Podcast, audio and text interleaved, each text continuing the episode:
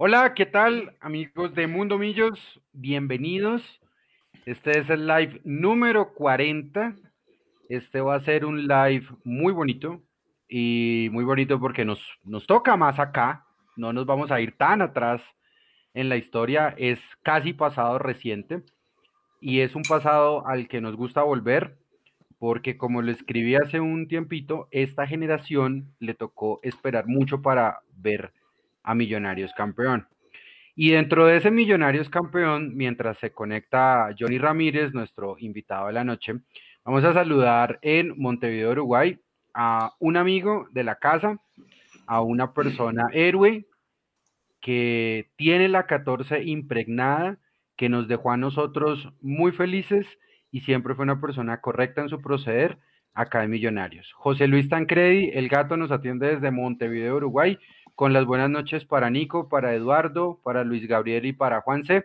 Hola gato, buenas noches, bienvenido. Estamos en vivo a través de youtube.com en Mundo Millos. Un abrazo, gato. Buenas noches, eh, por acá un poco de frío ya, pero bueno, eh, esperemos que podamos recordar buenos momentos. Seguro. Y precisamente parte de esos buenos momentos los tiene Juanse Gómez con los datos. Juanse, buenas noches.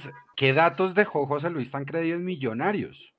Bueno, el gato estuvo en Millos entre 2011 2013, jugó 83 partidos, campeón de la estrella número 14, anotó 12 goles, digo yo golazos, creo que la gente que vio hoy todas las historias de, de Instagram durante toda la tarde, desde la mañana, que, se iban poniendo, pues se dio cuenta que los goles del gato, creo que ninguno era feo, por lo menos la mayoría de esos 12 goles fueron de larga distancia, ¿no? O sea, es algo de lo que adolecemos en la, en la actualidad, eh, ustedes me corregirán, pero aparte de Carrillo, de los jugadores que hoy casi ninguno se atreve a pegarle afuera, creo que esa es una de las virtudes que tenía eh, el gato y bueno, la supimos aprovechar y muchas alegrías nos dieron sus, sus goles, así que bienvenido gato y gracias por la, por la invitación. Buenas noches, Juanse. Eh, no, bueno, muchas gracias a ustedes. Yo siempre a todos les digo lo mismo, ¿no? Eh, es bonito que después de tantos años que uno ya, ya dejó el equipo, el país, se sigan acordando y, lo sigan buscando a uno para, así sea para recordar o por algún partido en especial, pero bueno, a uno lo llena también de, de satisfacciones. Bueno, gato, todavía activo en el fútbol, ¿cierto? Sí, estoy con, con Cerro, tengo todo este año el contrato y bueno, ahora recién estamos volviendo un poco a, la, a los entrenamientos con el protocolo y, sin, mucho, sin mucho contacto, pero bueno, ya la semana que viene pasamos a, a la segunda fase en donde se va a poder empezar a tocar un poco más la pelota. Ok. Gato, buenas noches, ¿cómo está?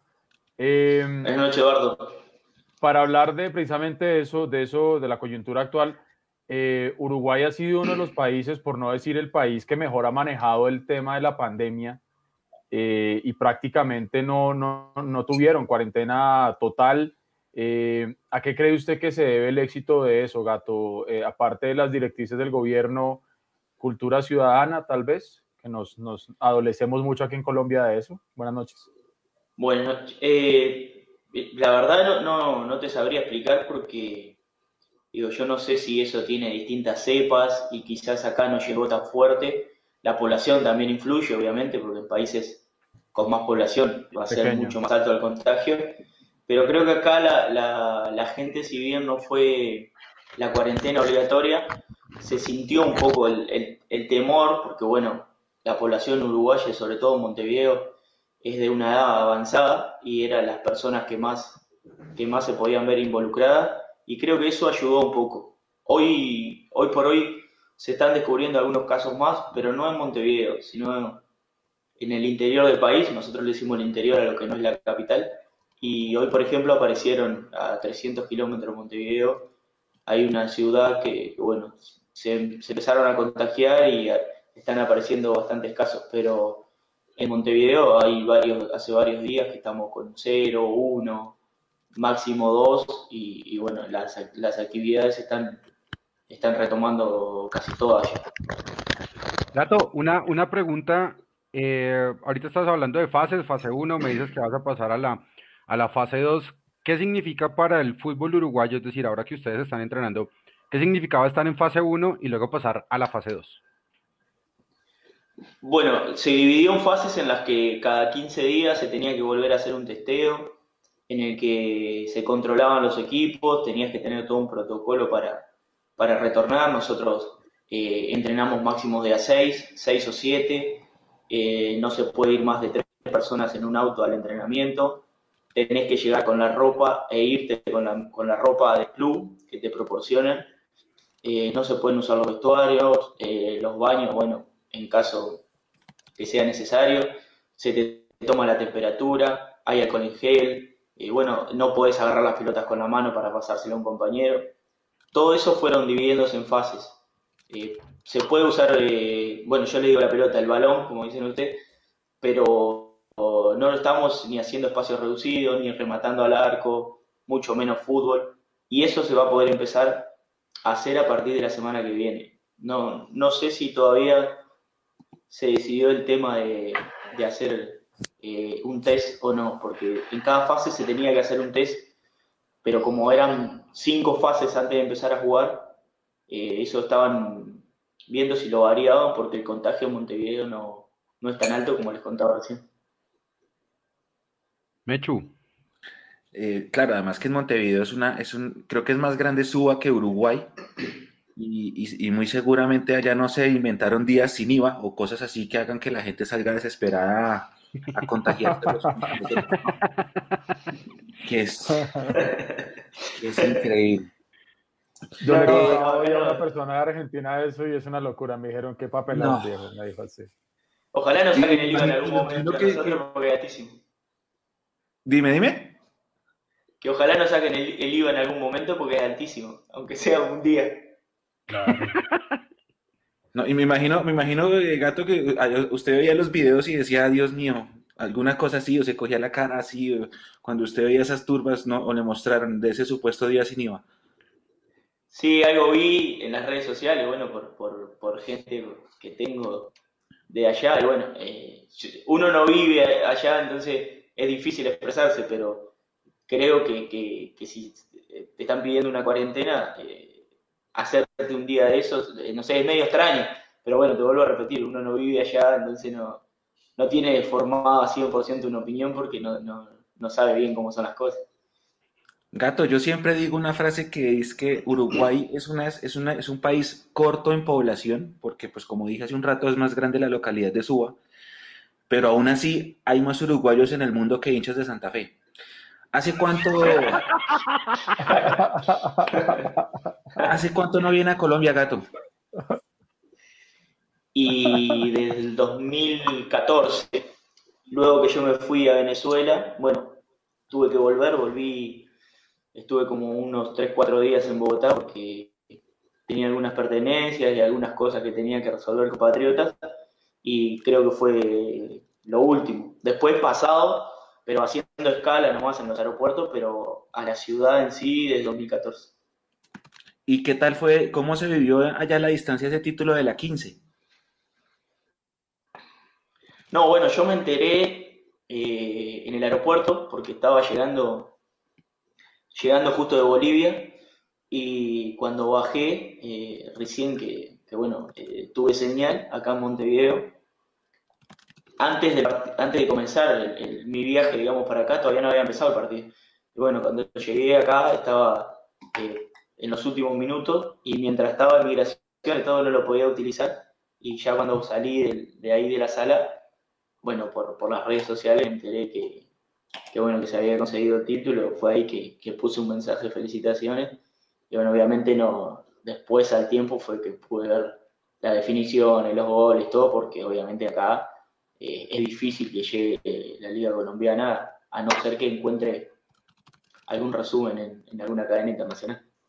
Aquí también es difícil para nosotros, aquí tenemos que pagar para poderla ver. bueno, Gato, Millonarios, Millonarios en el, en el 2011 eh, tiene una reestructuración muy fuerte. Y parte de esa reestructuración en la que se venía o sea, se venía a venir esa reestructuración en Millonarios, está el profe Richard Páez, está también el profe Hernán Torres y demás. Y ahorita sí, es cierto, como, como me dice acá un, una persona en el, en el chat de YouTube que es Cristian Velasco, hey hermano, se le olvidó el título de Copa Colombia. Gato, ¿cómo es construir títulos en Millonarios con una hinchada que presiona demasiado y que estaba anhelando o esperando títulos? ¿Cómo se manejan ese tipo de cosas dentro del camerino? No, bueno, lo primero que, que, uno entiende o que le hacen sentir cuando llegan es que es el equipo más grande del país que en ese momento eh, era el equipo más grande y más necesitado de títulos. Entonces, eran dos cosas fuertes, eh, dos cosas pesadas. Pero creo que los dos grupos, o ambos grupos, el de 2011 y el 2012, lo asumieron de, no te digo de una manera muy liviana ni ligera, pero de una manera muy cómoda. Creo que que Richard armó un buen equipo, creo que, Hernán hizo los retoques para, para su manera de juego. Y bueno, viéndolo después un poco en frío, analizándolo, creo que los dos títulos fueron justos. Yo creo que también hubiese sido justo ganar la liga en el 2011 porque eh, también lo podíamos haber merecido, pero bueno, tuvimos errores, no, no, no pudimos cerrar la llave lastimosamente en Barranquilla y a uno le queda eh, ese sabor amargo de que, de que Richard no haya podido conseguir un título de liga, porque más allá de lo técnico es una persona extraordinaria que, siempre te estaba ayudando no solo en la parte deportiva, sino para tu vida, para que sigas creciendo. Y bueno, lamentablemente él se tuvo que ir porque los resultados son así, el fútbol es así, y, no pudo conseguir el título de liga. Pero creo que también Hernán, cuando llegó, se adaptó eh, o adaptó el plantel a su juego sin hacer muchos retoques, porque creo que solo llegaron eh, Román, eh, Rafa que volvió y, y, Watson, si no estoy, si no estoy mal. Sí, sí, sí, Watson, sí. Y era el mismo equipo que había armado que había armado Páez. Entonces, eh, creo que eso se construyó hace dos años antes de que pasara. Y bueno, era lógico que, que llegara a ese destino, ¿no? que se consiguiera la liga, que era lo que todo el mundo eh, prácticamente te pedía. Eh, Gato, una pregunta. Yo, del capítulo, o mejor dicho, del expediente Barranquilla 2011, muy seguramente vamos a hacer 70 preguntas diferentes en un rato, porque sé que mis compañeros están ávidos de respuestas, porque ese día no fue normal. Pero antes de, entrar ahí, una pregunta. Usted dijo, cuando uno llega le hacen sentir que Millonarios es el más grande. ¿Quién le hizo sentir que Millonarios era el más grande? ¿La hinchada o alguien adentro del club? No, todos desde que te hacen la revisión médica, en ese momento estaba Yepes, el doctor Yepes, y Margarita, que no me acuerdo su, su apellido. Eh, desde ese momento ya eh, es todo distinto a lo que uno pudo, pudo haber vivido, ¿no?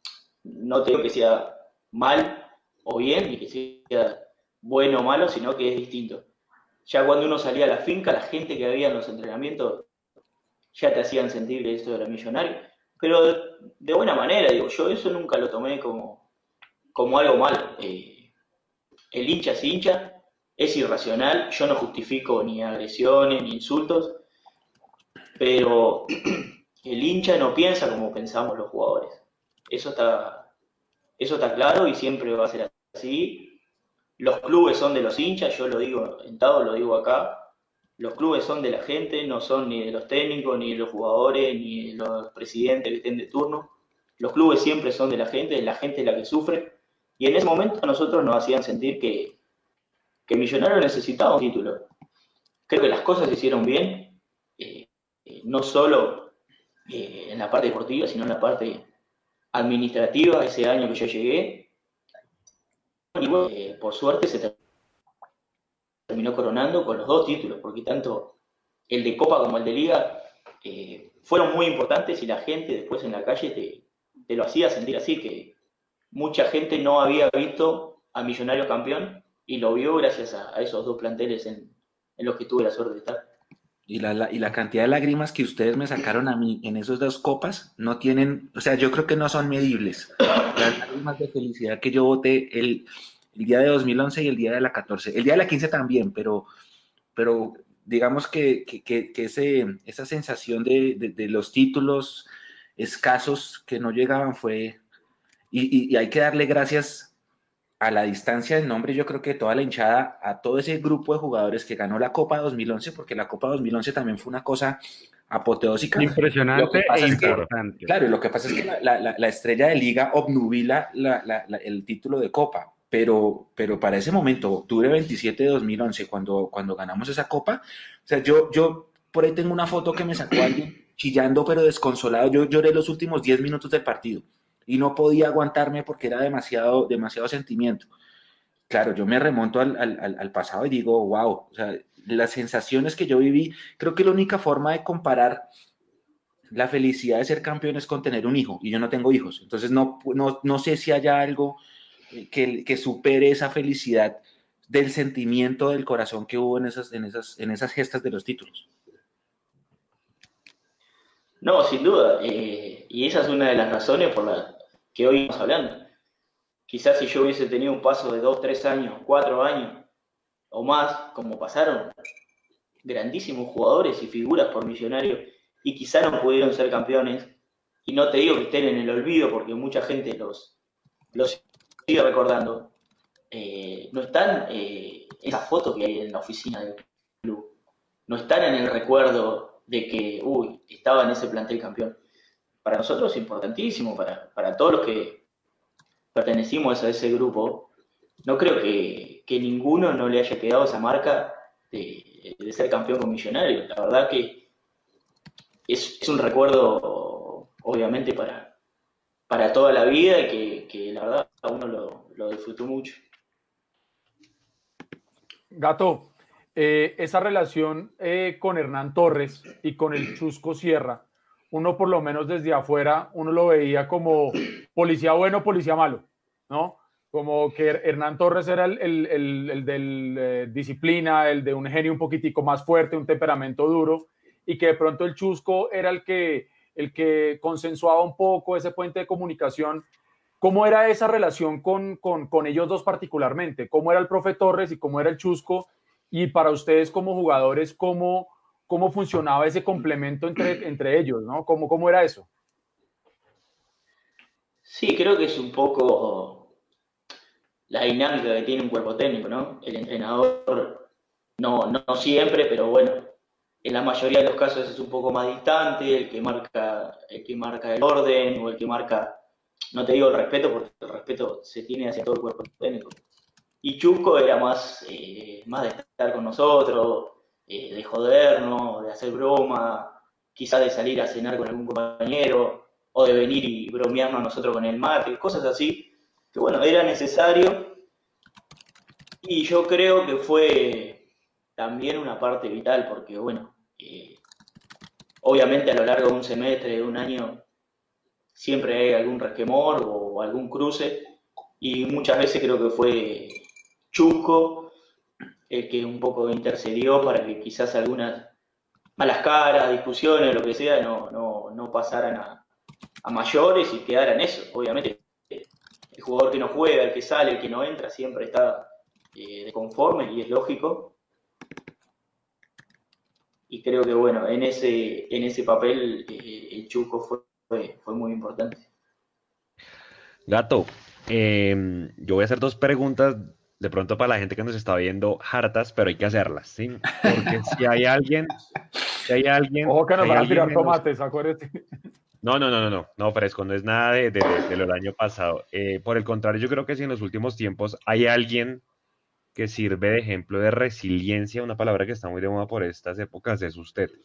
Y lo digo por dos razones. La primera, pues para nadie es un secreto que la lesión que usted sufrió en el 2011 cuando casi que estaba en uno de sus mejores momentos con Millonarios, pues obviamente a uno como jugador de fútbol eh, le debe, se le deben pasar miles de cosas a la cabeza, desde que le ponen los tornillos desde que vuelve a pisar la cancha, desde que vuelve a patear la pelota. Eso por un lado en la parte individual, y ya si quiere ahorita nos cuenta. Y lo otro es, pues, para nadie es un secreto, el, el partido en Madrid. Es decir, cuando Hernán Torres se baja del avión en Bogotá y dice, yo quiero ver este equipo, qué tanto se puede recuperar de ese golpe, creo que nos dio una lección a muchas personas, eh, porque casi que galoparon tanto la liga como la Copa Sudamericana. Y, creo que, eh, yo creo que no tocó eh, escoger entre los dos, yo creo que al final el equipo argentino que nos gana, bueno, ya seguramente fue mejor, sobre todo en el partido de vuelta, porque inclusive quedó 1-1, pero bueno, el, empate de visitante les dio la serie a ellos. Pero, pero sí quiero que nos comentes las dos eh, experiencias. Si quiere, comencemos por el tema de la lesión. ¿Qué puede pasar por la cabeza de un jugador si, si el dolor lo siente ahí en el momento de la lesión o ya cuando se despierta? Ahí saludando a Johnny que llegó. Bueno, está, tarde, Johnny. ¿Qué le pasa? Está peor que yo.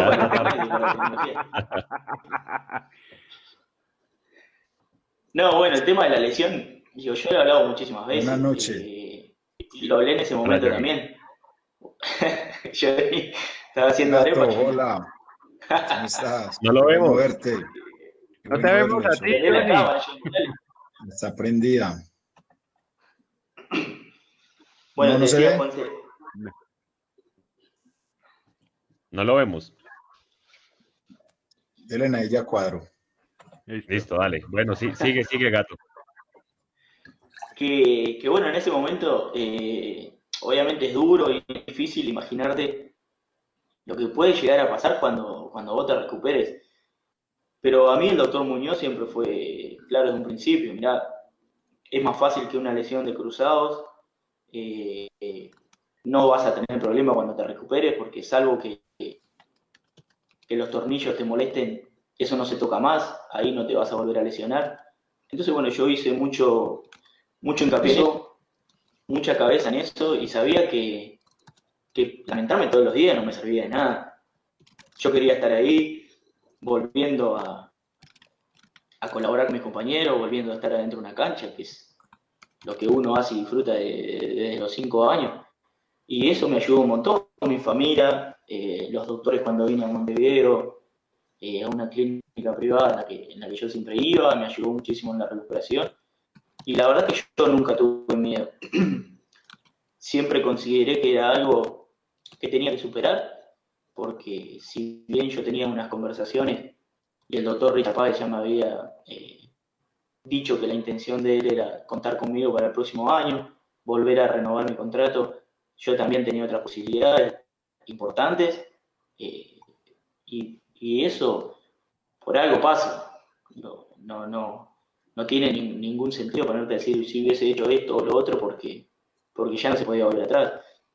Creo que hasta en un punto eh, también te pones a pensar y decir, bueno, quizás me hubiera ido y no hubiese estado en el título de liga. Entonces, eh, por algo pasan las cosas, pasó así, tocó así, y por suerte a mí me, me sacó muy fortalecido de, de esa situación. En cuanto a lo de Madrid, fue, fue duro, fue durísimo porque nosotros no esperábamos eso. Pero creo que nosotros lo tomamos como un amistoso y realmente ellos no jugaron amistoso. O sea, nosotros creíamos que iba a ser un partido. Claro, yo le cuento a mis amigos a veces bobeando y le digo, creo que no habían pasado 20 segundos movimos nosotros y la pelota ya no la, robaron y se fueron mano a mano con Delgado. Entonces pues, decía, güey, ¿y esto qué, y esto qué es? Y, bueno, la realidad es que fue como, como lo declaró Hernán cuando, cuando bajamos del avión. Era un amistoso, sí, doloroso, vergonzoso, todo el mundo se rió, eh, pero el objetivo nuestro era la liga y la copa. Bueno, lastimosamente no pudimos llegar a la final de copa, pero ganamos la liga y no te digo que tapamos lo que pasó porque es algo totalmente distinto, pero quedó como una anécdota. Eh, la gente dice, se comieron ocho, o el chavo del otro, sí, pero no sé cuántos equipos ahí se paraban, jugaban, a tres días de ganarnos a nosotros le hicieron ocho goles, no sé si fue el malo o en la B. Entonces. Claro. ¿Cómo es la relación hoy con, con Cadavid, gato? Es decir, eh, ¿qué hablan? Sí, porque eso está la gente preguntándolo Borotá en, en, en YouTube y hay que Ah, responderle sí, un en serio están preguntando Eh, eso. Vea, ¿Cómo fue? Obviamente yo entiendo que porque lo mostraron, él, él lo entrevistaron y No, que fue a la clínica y lo visitó. Era monstruo del fútbol mundial y bueno,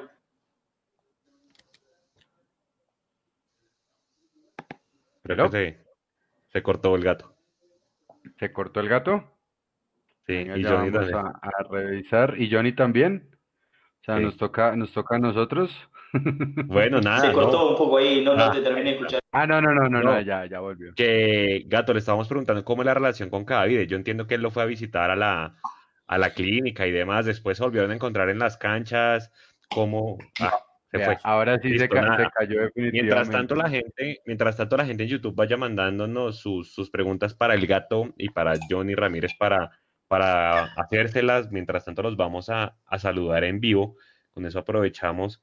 Está Gastón Orrade, está Leonel Bejarano, Washington Ortega, Gabriel Arevalo, fiel, fiel televidente, o como se dice, eh, fiel seguidor de esta transmisión, María Paula Rodríguez, un abrazo para ella, Gabriel Eugenio, Miguel Ángel, Washington otra vez, eh, Janet Aragón, un saludo, Ricardo Parra, toda la gente que nos está viendo, envíenos sus, sus, sus preguntas para, para Johnny y para, y para el gato Tancredi que ahí está de vuelta. Hola gato. Claro, porque ellos se cansaron a jugar juntos en el 2013. Claro que sí.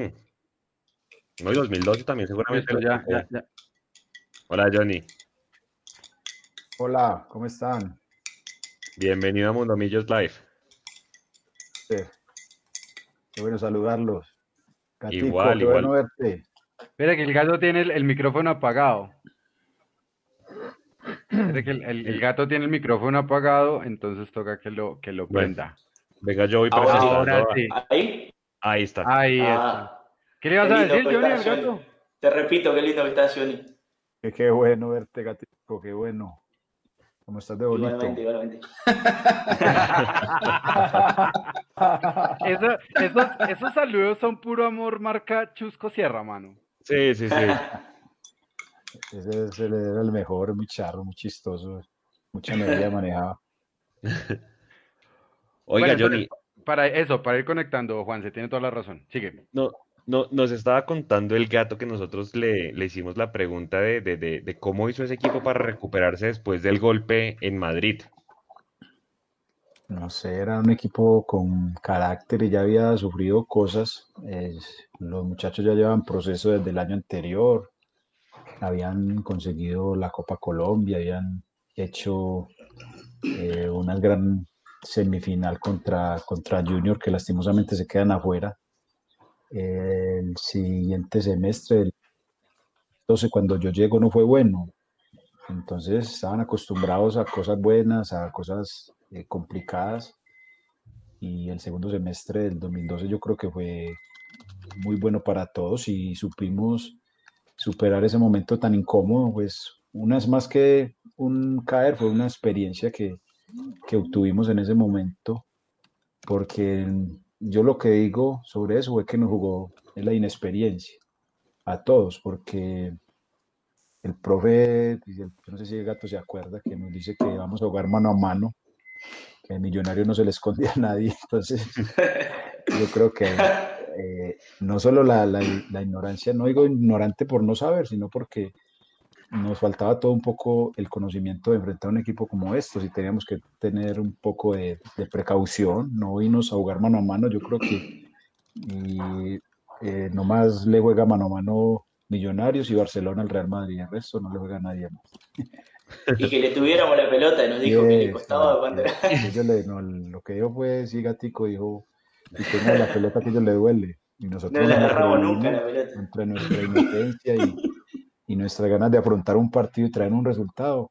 Creímos Claro. esto y yo creo que eso fue lo que nos jugó la mala pasada en Madrid. Oiga, Johnny, eh, para, para, para presentarlo y todo, Johnny jugó desde el 2012, dos, segundo semestre, hasta el dos- todo el 2013, jugó un total de 79 partidos con Millonarios. Eh, no era un hombre de mucho gol, pero era un hombre fundamental en la marca. Eh, el, el, el, único gol que hizo con Millos fue ante, ante Río Negro, me acuerdo, de, de, media distancia, creo que un viernes por la noche. Pero algo, algo, algo, una cualidad suya, Johnny, es que usted nunca lo expulsaron con Millonarios, hermano. Usted era un man de mucho temperamento en la cancha, sí recibía amarilla, pero era de esos jugadores que, que sabía manejar la, la tarjeta amarilla a lo largo del partido. ¿Cómo, cómo hacía eso? Dale. Eh, te quiero a mí también me causa como, como algo de, de, pues como chistoso, porque en todo el equipo me expulsaron menos en Millonarios, pero en Millonarios sí me expulsaron un partido eh, amistoso contra, contra Porto, creo que me expulsan en ah, Bogotá, fue la única expulsión que, que, tuve con Millonarios, pero en liga y en partidos así no. Y a pesar pues de mi forma de jugar, de mi forma de, de entrar a veces que era brusco, a veces he pensado eso, que es raro porque, porque no encuentro razón alguna que no haya pasado esas situaciones después de, de los partidos tan intensos, sobre todo en los clásicos. Eh, es algo particular que, que, me pasó en Millonarios y es algo pues como, como está, está bonito. Lastimosamente no haber podido tener muchos más partidos porque bueno, llegan los, los momentos de uno de partir y, y esperaba pues como tener más partidos, pero bueno, eso es lo bonito de la historia y que vimos una época bien agradable en Millonario. Yo creo que fue algo bien chévere, ¿cierto, Gato?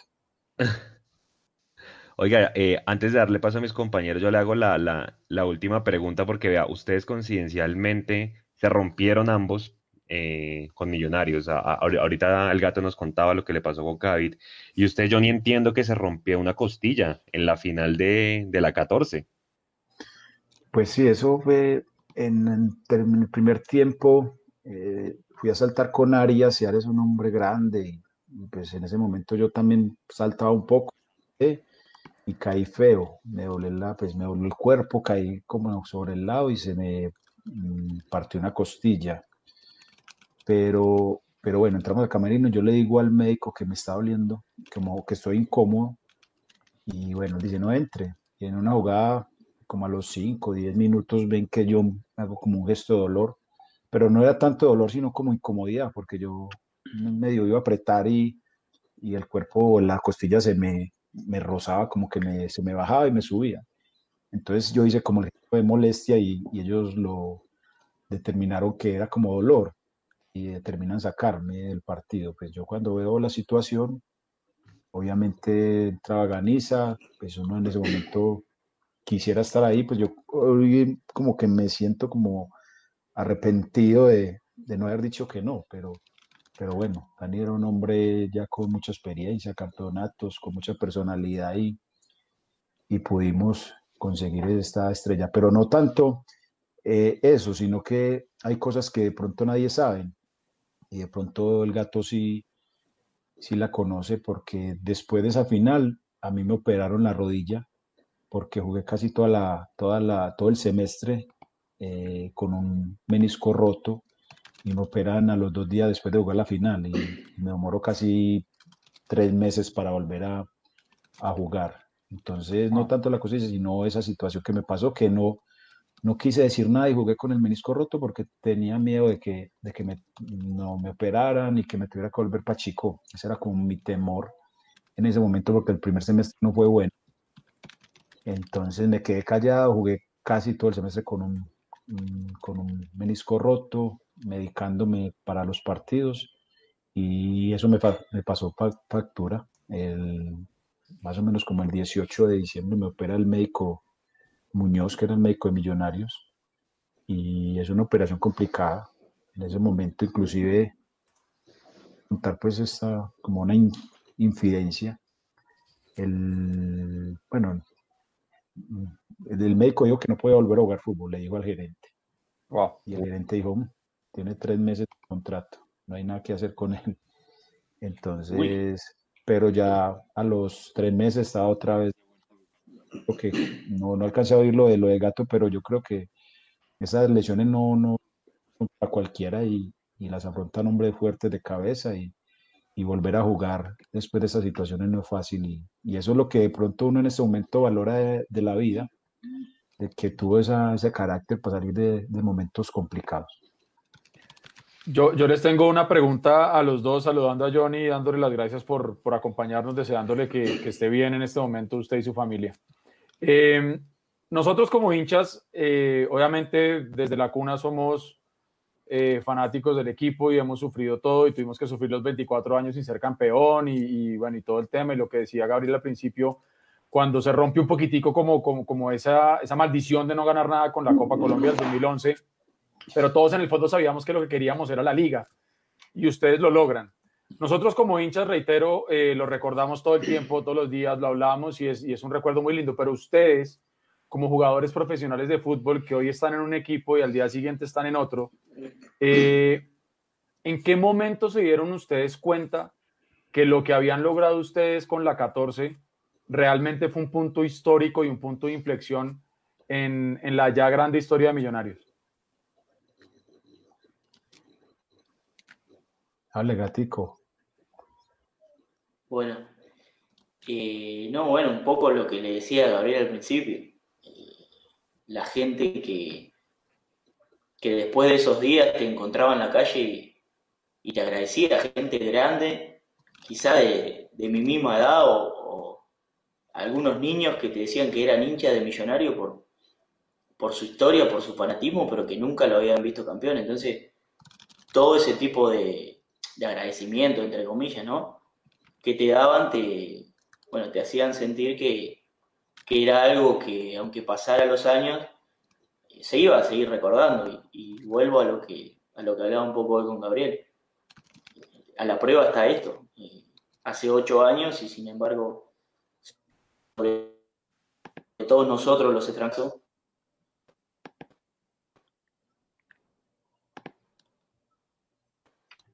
Creo que lo perdí. Si a uno le va bien o le va mal.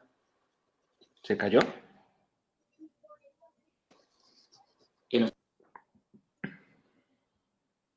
Tiene intermitencia.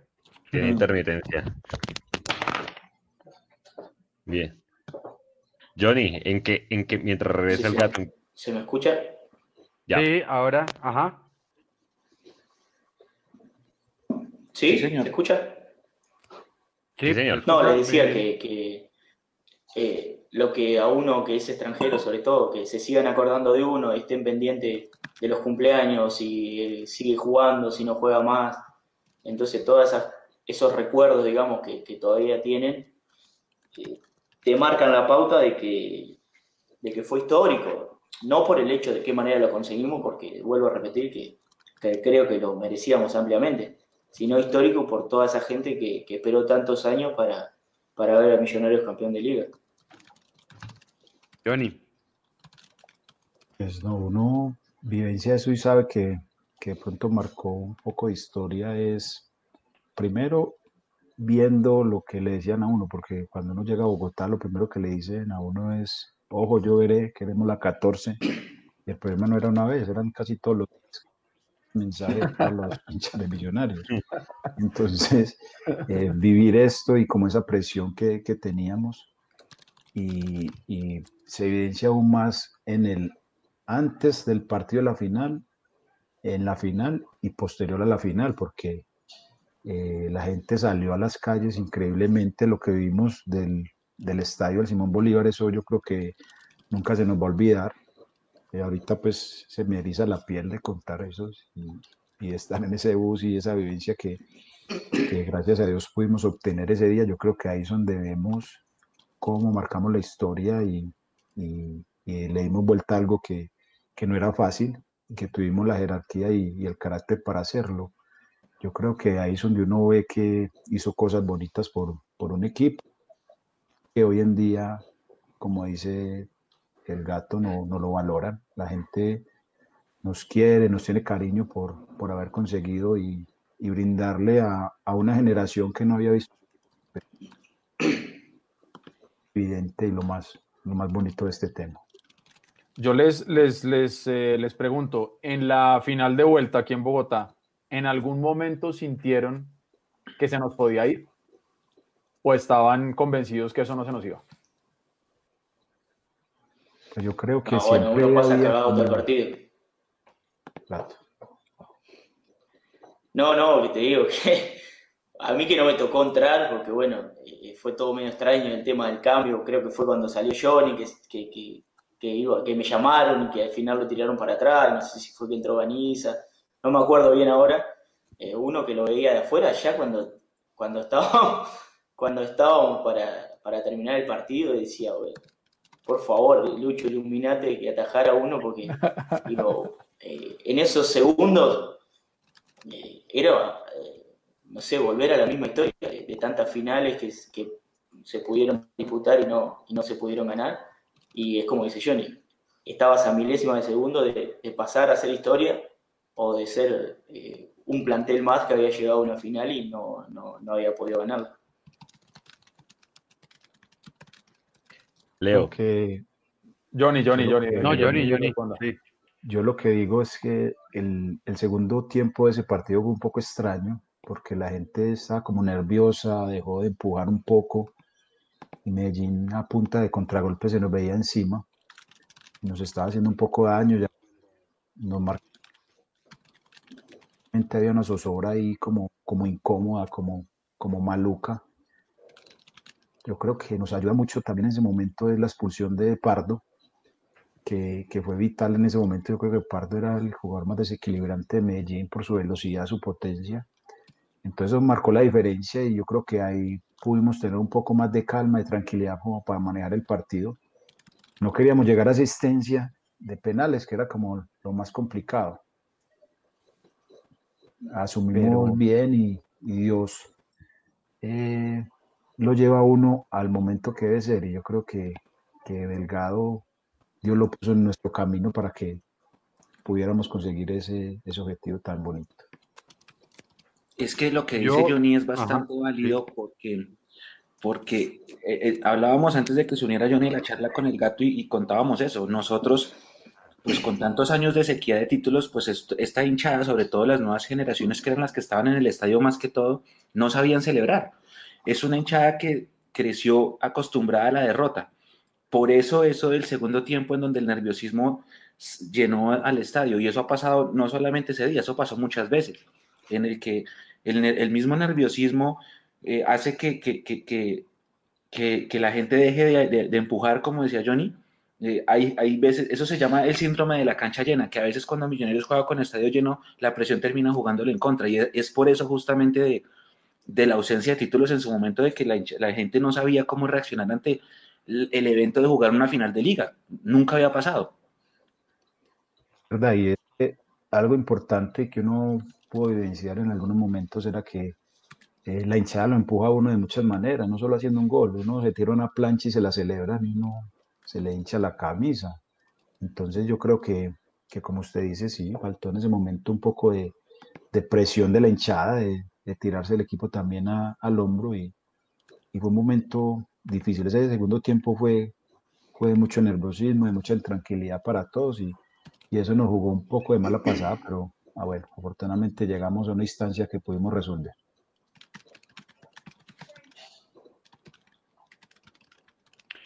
Bueno, em, gato. Sí. Em, yo ahorita, antes de que se le cortara la, comunicación, y pues hay muchas personas que, están preguntando, pues que ya lo preguntaron en el chat, pero se, se cortó lastimosamente la comunicación. Eh, yo, recuerdo perfectamente, pues todos escuchamos el crack de su pierna, incluso recuerdo perfectamente el, tatuaje eh, que tiene en esa pierna después de, esa cirugía y después de empezar a jugar. Yo, sé que esta pregunta es incómoda y sé que usted me la va a, contestar. ¿Qué fue lo primero que se le vino a la cabeza cuando Andrés Cadavid lo saluda aquí en Bogotá en un entrenamiento con Millonarios? No, pero yo no lo vi a él, yo me fui antes que él llegara. yo lo vi a. Yo lo vi a él después en, la noche de mi, de mi, de mi lesión. Ajá. Él va, él va al hospital. Eh, Ajá. Creo que con Banguero. Creo que era Banguero el, el, volante central. El entrenador, que era, no sé si era español o, o tenía un acento español por lo menos. Ellos van al hospital a la noche y bueno, está. Eh, obviamente me pide disculpas, me explica que, no fue su intención. Y yo le digo lo mismo que le dije a todo el mundo. O sea, yo no lo justifiqué. Eh, sí lo disculpé porque, bueno, le entendí que, no había sido con intención. Eh, lo único que le, había dicho era que, que si él me lo hacía entrando al área, jugándose el descenso como se lo estaba jugando, y, no te digo que lo, que lo hubiese entendido, pero está, pero en la mitad de la cancha, de espalda, como estaba. Pero bueno, sí, claro, él me explicó que no fue su intención, que él en todo momento sí fue fuerte, pero la, tuvo intención de tocar la pelota, y está, quedó, quedó en eso, es, un, es algo a lo que estamos expuestos y, y como te dije, a lo primero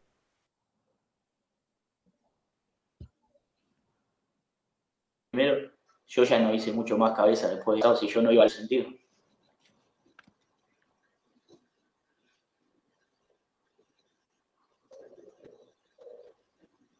Johnny, em, también, también recuerdo perfectamente ese clásico con Santa Fe, con Gerardo que pasó por Millonarios y, y después pasó a, a Santa Fe. Eh, a mí me gusta analizar árbitros, pues es una de las tareas también que tengo en Mundo Domillos porque pues vengo de un pasado familiar del arbitraje. Em, y expulsan a Gerardo Bedoya en el momento de que él le pone la cara, los taches, perdón, en su cara y recuerdo perfectamente cómo tenía marcado eso en la cara. ¿Eso también quedó en el pasado, así, así tal cual quedó o, quedó algún tipo de, molestia con él? Eh, se me, me cortó un pedazo de, de la pregunta, el, como el comienzo. No, no te preocupes, que, que, que, hablando del arbitraje que ese día expulsan a Gerardo Bedoya porque le quedó como tal marcado en los taches en la cabeza, que si a usted le quedó algún eh, resquemor como tal con, con Gerardo por esa acción completamente desleal que merecía cárcel y fiscalía.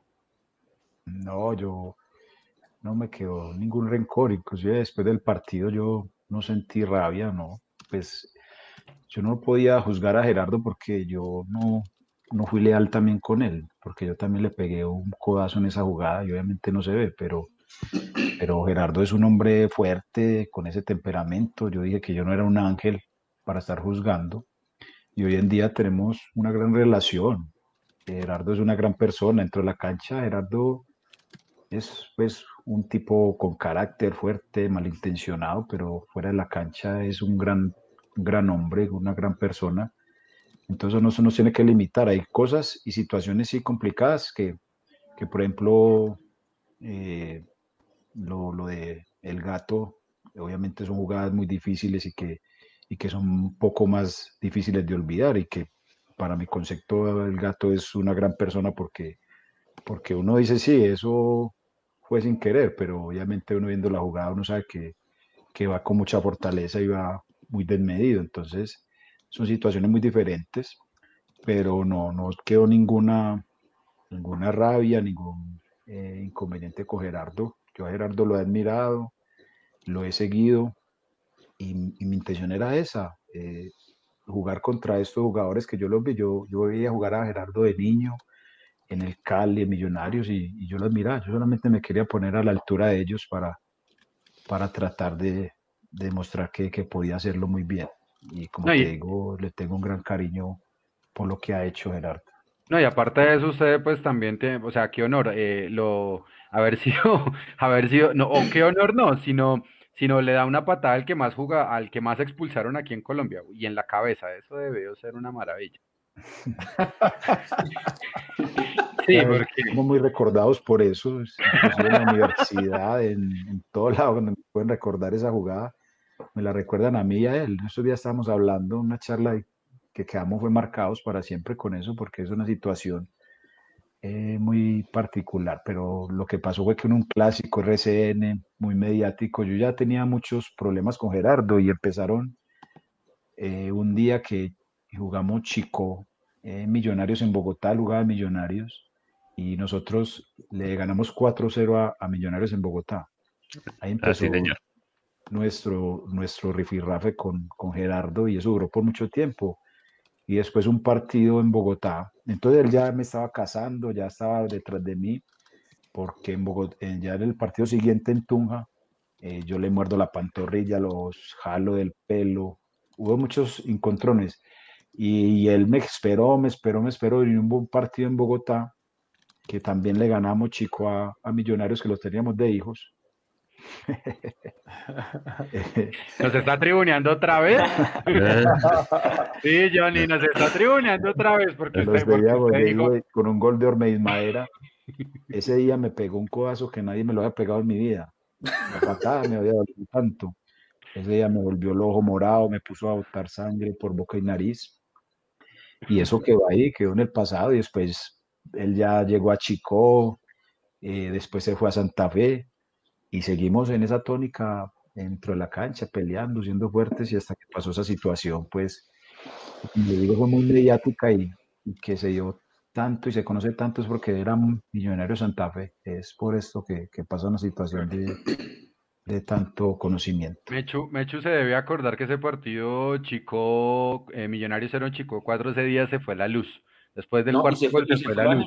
Y se fue a Nemerac esa noche. se fue a Nemerac, claro y, justamente esa iba a ser mi pregunta para Johnny, porque hay un antes y un después. Eh, yo recuerdo las declaraciones de Johnny cuando jugamos la final de la Copa de 2011, vimos el estadio de Tunja lleno y yo dije, quiero estar acá, cuando llegó en el 2012. Pero antes de eso está esa época en la que Chico nos ganaba hasta, hasta en parqués. Y, y, ese momento usted veía al frente, porque ese, ese 4-0 es lamentable, porque después es el día que sacan a Banemerac, que después incluso se sabe que, que, que, el, grupo estaba roto y toda la cosa pero, pero usted estando en Chico antes de ese 2011 veía Millonarios y, qué imagen tenía de Millonarios, de, de, ese equipo pre-2011. Creo que uno estando en, en, Chico, que era como, digamos, los hermanitos chiquitos de Santa de, de, de Millonarios, uno quería dar todo porque era el equipo de la capital, siempre eran partidos por televisión, uno, uno soñaba siempre con esos partidos y, y, por eso se dan esos resultados, porque es que uno juega al máximo, uno como equipo chico siempre quiere mostrarse, siempre quiere hacer grandes partidos y, y creo que lo lográbamos. Mm, yo creo que los partidos de chico que jugué con Millonario, contra Millonario fueron más o menos los partidos que perdí. Eh, hicimos grandes encuentros, inclusive los partidos de la final, en ese partido que usted dice que, llegamos, que nos ganan la copa, eh, que yo digo, no, yo quiero vivir esto, yo quiero vivenciar que es jugar en un equipo grande y obviamente enfrentar a equipos con estas camisas para uno es, es de suma importancia. Una, una pregunta para los dos y arranco con el gato. Eh, ¿Hubo algún momento, porque yo me acuerdo que el inicio de los cuadrangulares del 2012 no fue bueno, y mucha gente ya daba por eliminado el equipo, y fue en esos cuadrangulares donde se cruzaron muchos partidos con la, con la Copa Sudamericana. Eh, digamos, la primera pregunta es, ¿sintieron en algún momento que se les iba alguna de las dos? Eh, y Gato, ese partido con el Tolima, que ganamos 3-0, que de hecho arrancando el segundo tiempo usted hace el gol, un golazo de media distancia, ¿ese fue el partido bisagra para que Millonarios recobrara vida en la liga? Eh, no, yo no sé si, o por lo menos en mi caso, no, no sentí nunca que se nos podía ir. Obviamente, quizás había un momento, no pasó, pero podía haber llegado un momento en el que teníamos que elegir qué jugar, si la final de la Copa o, llegar a la final de la Liga. No pasó, lastimosamente, hubiese estado lindo poder tener esa elección, pero creo que el, el plantel, si bien esto es una frase, como se dice por estos lados, de cassette en el que todos éramos importantes. Era, verdad, porque varios partidos sudamericanos se quedó otro equipo y, sin embargo también obtuvo la victoria en, Colombia. Entonces, bueno, era un, un, plantel grande y competitivo en el que podía jugar cualquiera. Y respecto a ese partido, sí fue un partido extraño porque, bueno, eh, en el primer tiempo había estado eh, bastante enredado y ya si no ganábamos eran tres partidos sin, sin poder ganar. Se podía hacer un poco cuesta arriba. Me acuerdo que, Hernán estaba malazo en el, en el, en el entretiempo, no me acuerdo bien con quién, pero sé que estaba enojado. Y bueno, salimos al segundo tiempo. Eh, apareció ese gol antes del minuto. Hicieron estragos en la defensa de Tolima. Bueno, capaz que, eso generó un poco más de, confianza para los otros partidos de la liga. Pero para mí el partido ahora eh, fue el Ibagué con el gol de Harrison, creo que eso fue...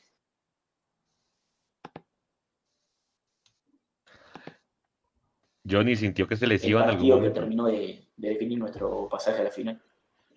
Eh, pues realmente yo creo que, no. Nosotros teníamos la confianza de que podíamos hacer las cosas bien y estábamos enfocados en eso. Era tanto que, que como dice eh, Tancredi, ninguno desentonaba. El que jugaba, entraba a jugar, jugaba bien. Eh, y el problema no era si jugaba uno, es que cambiaban el equipo casi completo y, el equipo funcionaba de, mil maravillas. Entonces, yo creo que, que, no. Yo, yo de pronto sufrí fue en esos dos primeros partidos que fue Barranquilla, que perdemos. Creo que fue el primero y después en Pasto. Obviamente uno sí se veía de pronto complicado, ya ellos con seis puntos pero cuando eh, yo creo que eso fue un miércoles, que, que los muchachos, pues nosotros estábamos concentrados para el siguiente partido y los muchachos sacan ese, eh, en ese primer tiempo estaba complicado, enredado y en el segundo tiempo se juegan un gran partido y, y ponen eso 3-0. Entonces yo creo que eso también fue un envío anímico importante para nosotros en ese momento. Eh, al otro día nosotros, después de, de de ese gran partido que hacemos en Argentina. Eh, venimos a Bogotá y, nos elimina Tigre, mm, teniéndolo todo en la mano, siendo superiores, eliminamos mejores equipos. Y, nos elimina Tigre pues con un modo de jugar diferente, más ordenado, más táctico, más defensivo, con juego aéreo muy complicado. Yo creo que, que lo que nos ayudó ahí también y bueno, la nos eliminan, pero lo que nos ayudó mucho y yo creo esa sensación bonita que, que vimos ese día fue que no nos recriminaron, no nos putearon y la gente solo eh, cantaba en el estadio queremos la 14. Yo creo que fue algo también bonito de la parte de la hinchada de lo que hablamos ahorita. Ellos también tienen parte en, mucho, en muchas situaciones y lo que faltó en la final nos lo brindaron ahí nosotros sentimos ese ánimo, eh, sentimos esa energía tan bonita y nos enfocamos en, que teníamos unos partidos por delante y yo creo que lo hicimos demasiado bien, porque teníamos, de pronto hoy con el tiempo la gente no se acuerda, pero si uno retrocede a ese momento, Pasto era un equipazo, si ves a Junior era, estaba Teo, estaba Dairo, estaba Giovanni, pues los jugadores más referentes. Y si ves a Tolima, no me lo quiero ni, ni acordar porque, porque era Chara, era Chalemón Salvo, era Macalister Silva, era Gustavo Bolívar. Mm, no, era un equipazo. Entonces, yo creo que los méritos de ese campeonato fueron muchos los, que nos llevaron a, conseguir algo, algo bonito, porque, como te digo, esos cuatro partidos y, y sacar 10 puntos yo creo que, fue lo más, más importante que, hicimos y, sobre todo para mí coincido con, con el gato, el partido de Don Ibagué fue lo máximo, fue el mejor partido que, yo digo que jugamos porque, porque era un gran Tolima, yo no nada y, y, y Harry saca ese as debajo de la manga y nos da esa victoria en el último minuto. Yo creo que es lo más, lo más bonito de, de la historia. Yo también, antes de pues, pues seguir en eso de la, de la historia gloriosa, al gato le toca, insisto, vivir la transición con José Roberto Arango. Em, y a Johnny le toca vivir eh, parte la, la, historia con Felipe Gaitán y ambos pues salen campeones con Felipe Gaitán. Pero el gato venía del Quindío, que estaba manejado por Hernando Ángel, y Johnny viene del Chico, que estaba manejado por, por, eh, por Eduardo el Negro Pimentel. ¿Cómo fue llegar a Millonarios en ese cambio administrativo? Es decir, ¿cómo era lo que se vivía con Hernando Ángelo con, o con Pimentel? Es decir, ¿a qué tipo de equipo ustedes creyeron que llegaron luego de esos dos saltos? Por el. No, bueno, eh, yo eh, con Hernando hablé, creo que en los seis meses que estuve, creo que hablé una vez, dos veces, no, no recuerdo bien. Eh, no una relación normal, si bien conmigo eh, nunca tuvo ningún exceso ni nada, se veía que era un tipo de, de mucho carácter, muy duro, que, que a sus jugadores también les hacía sentir eso. Y bueno, que él tenía también eh, dentro de sus equipos, porque en ese momento tenía, tenía Quindío, tenía eh, una escuela que ahora no me recuerdo el nombre en Cali. Boca Juniors. Boca Juniors, y tenía también, creo que era Universitario de Popayán, en segunda. Bueno, él los hacía eh, hacer un proceso a sus jugadores y obviamente quería sacar su rédito. Entonces, después que estuve ahí, después que ya llevaba varios partidos y, quizás veía algunas situaciones que, que no entendía, porque obviamente el entrenador en ese momento era pecoso, él había insistido con mi llegada, él me había pedido, y de repente pasaban partidos en los que uno, o en mi caso, estaba en el equipo titular hasta el viernes y el fin de semana no entraba ni en la convocatoria, entonces eran cosas que yo no entendía y, decía, ¿qué pasa acá? Bueno, después obviamente entendí que había un proceso de jugadores o el hecho de mostrar a algunos jugadores que era necesario. Entonces yo cuando llegué o cuando tuve la posibilidad de ir a Millonarios, ya llevaba dos equipos en Colombia, las experiencias no habían sido del todo buenas o, o no lo que yo hubiese esperado.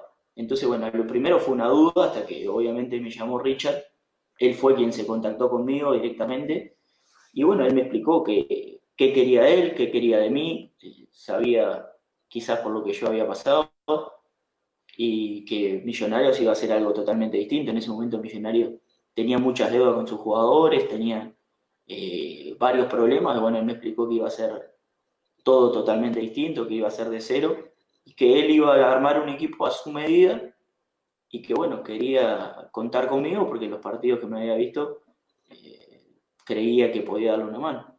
Bueno, la verdad que, que así fue no, y obviamente no me arrepiento de la decisión que tomé y, por eso te vuelvo a repetir lo que te dije antes, creo que Richard en mi carrera fue, fue muy importante. Johnny. A mí fue algo como diferente, a pesar de mis inconvenientes y, y lo que pasó con Eduardo, yo tengo mucho agradecimiento con Chico por todo lo que viví allá.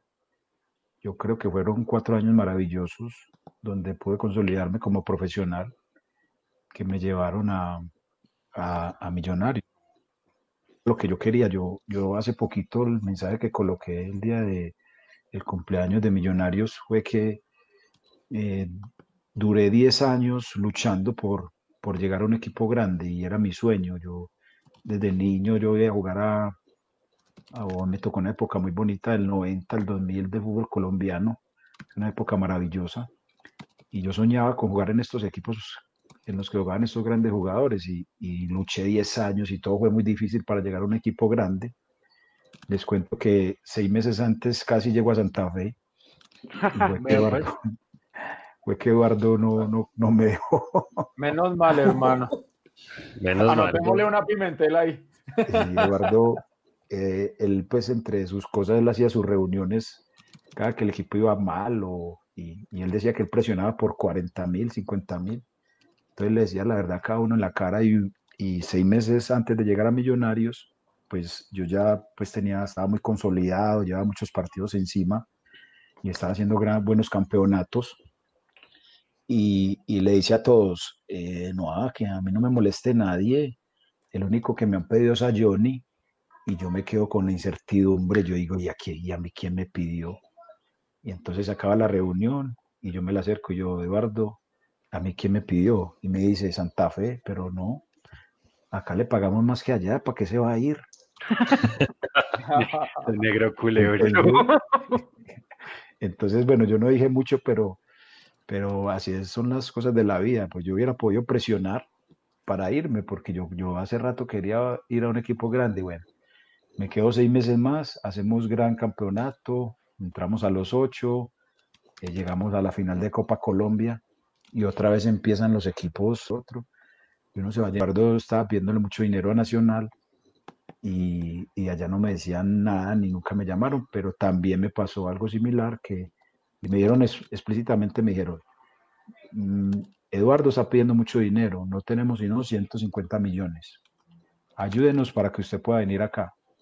Y entonces, a mí, obviamente, como lo que les conté, yo ya estaba desesperado, yo ya quería evidenciar esto, que era un equipo grande. Johnny, ¿eso fue a préstamo? ¿Eso fue a préstamo o para comprarlo? No, no, con esos 150, Eduardo pedía 300 millones por el préstamo. Ok. Y Millonario no tenemos sino 150 y Eduardo no quería ceder. Entonces ellos me llamaron, que les ayudara, porque me querían tener en Bogotá. Entonces me dejaron el trabajo sucio a mí. Entonces ahí yo cogí, llamé a Eduardo y le dije, pues le dije literalmente, le dije, Eduardo, yo me quiero ir porque yo quiero, yo ya había quedado campeón con Chico en el 2008, le dije, yo quiero volver a quedar campeón, yo quiero sentir que es jugar con un equipo grande y ese es el momento, yo me voy. Y él me dijo, no, no se va, aquí no se va a ir. Y él estaba parado en la raya. Yo le dije, yo no sé, pero me voy, yo no me quedo más, me voy. Y me dijo como cuatro o cinco veces, no, no, no. Al final me dijo, listo, váyase, pero no le doy un peso a nadie.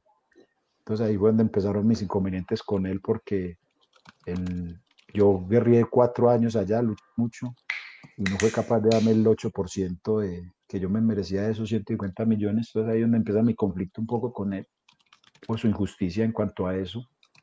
Y obviamente llego a Millonarios, eh, feliz, Igual, pues él también me dijo que Millonario no tenía plata, que para qué me iba a ir. Me dijo lo mismo que me había hecho. me dijo lo mismo. Y, pues no fue tan, tan irreal porque realmente me, me ganaba casi lo, lo, que me ganaba ya, no fue mucho la diferencia mm, en dinero de lo en millonarios, pues en esos momentos a lo que me ganaba, porque para el siguiente año él siempre me hacía un incremento. Entonces me acercaba mucho a lo que me da Millonarios. Y, bueno, llego a Millonarios.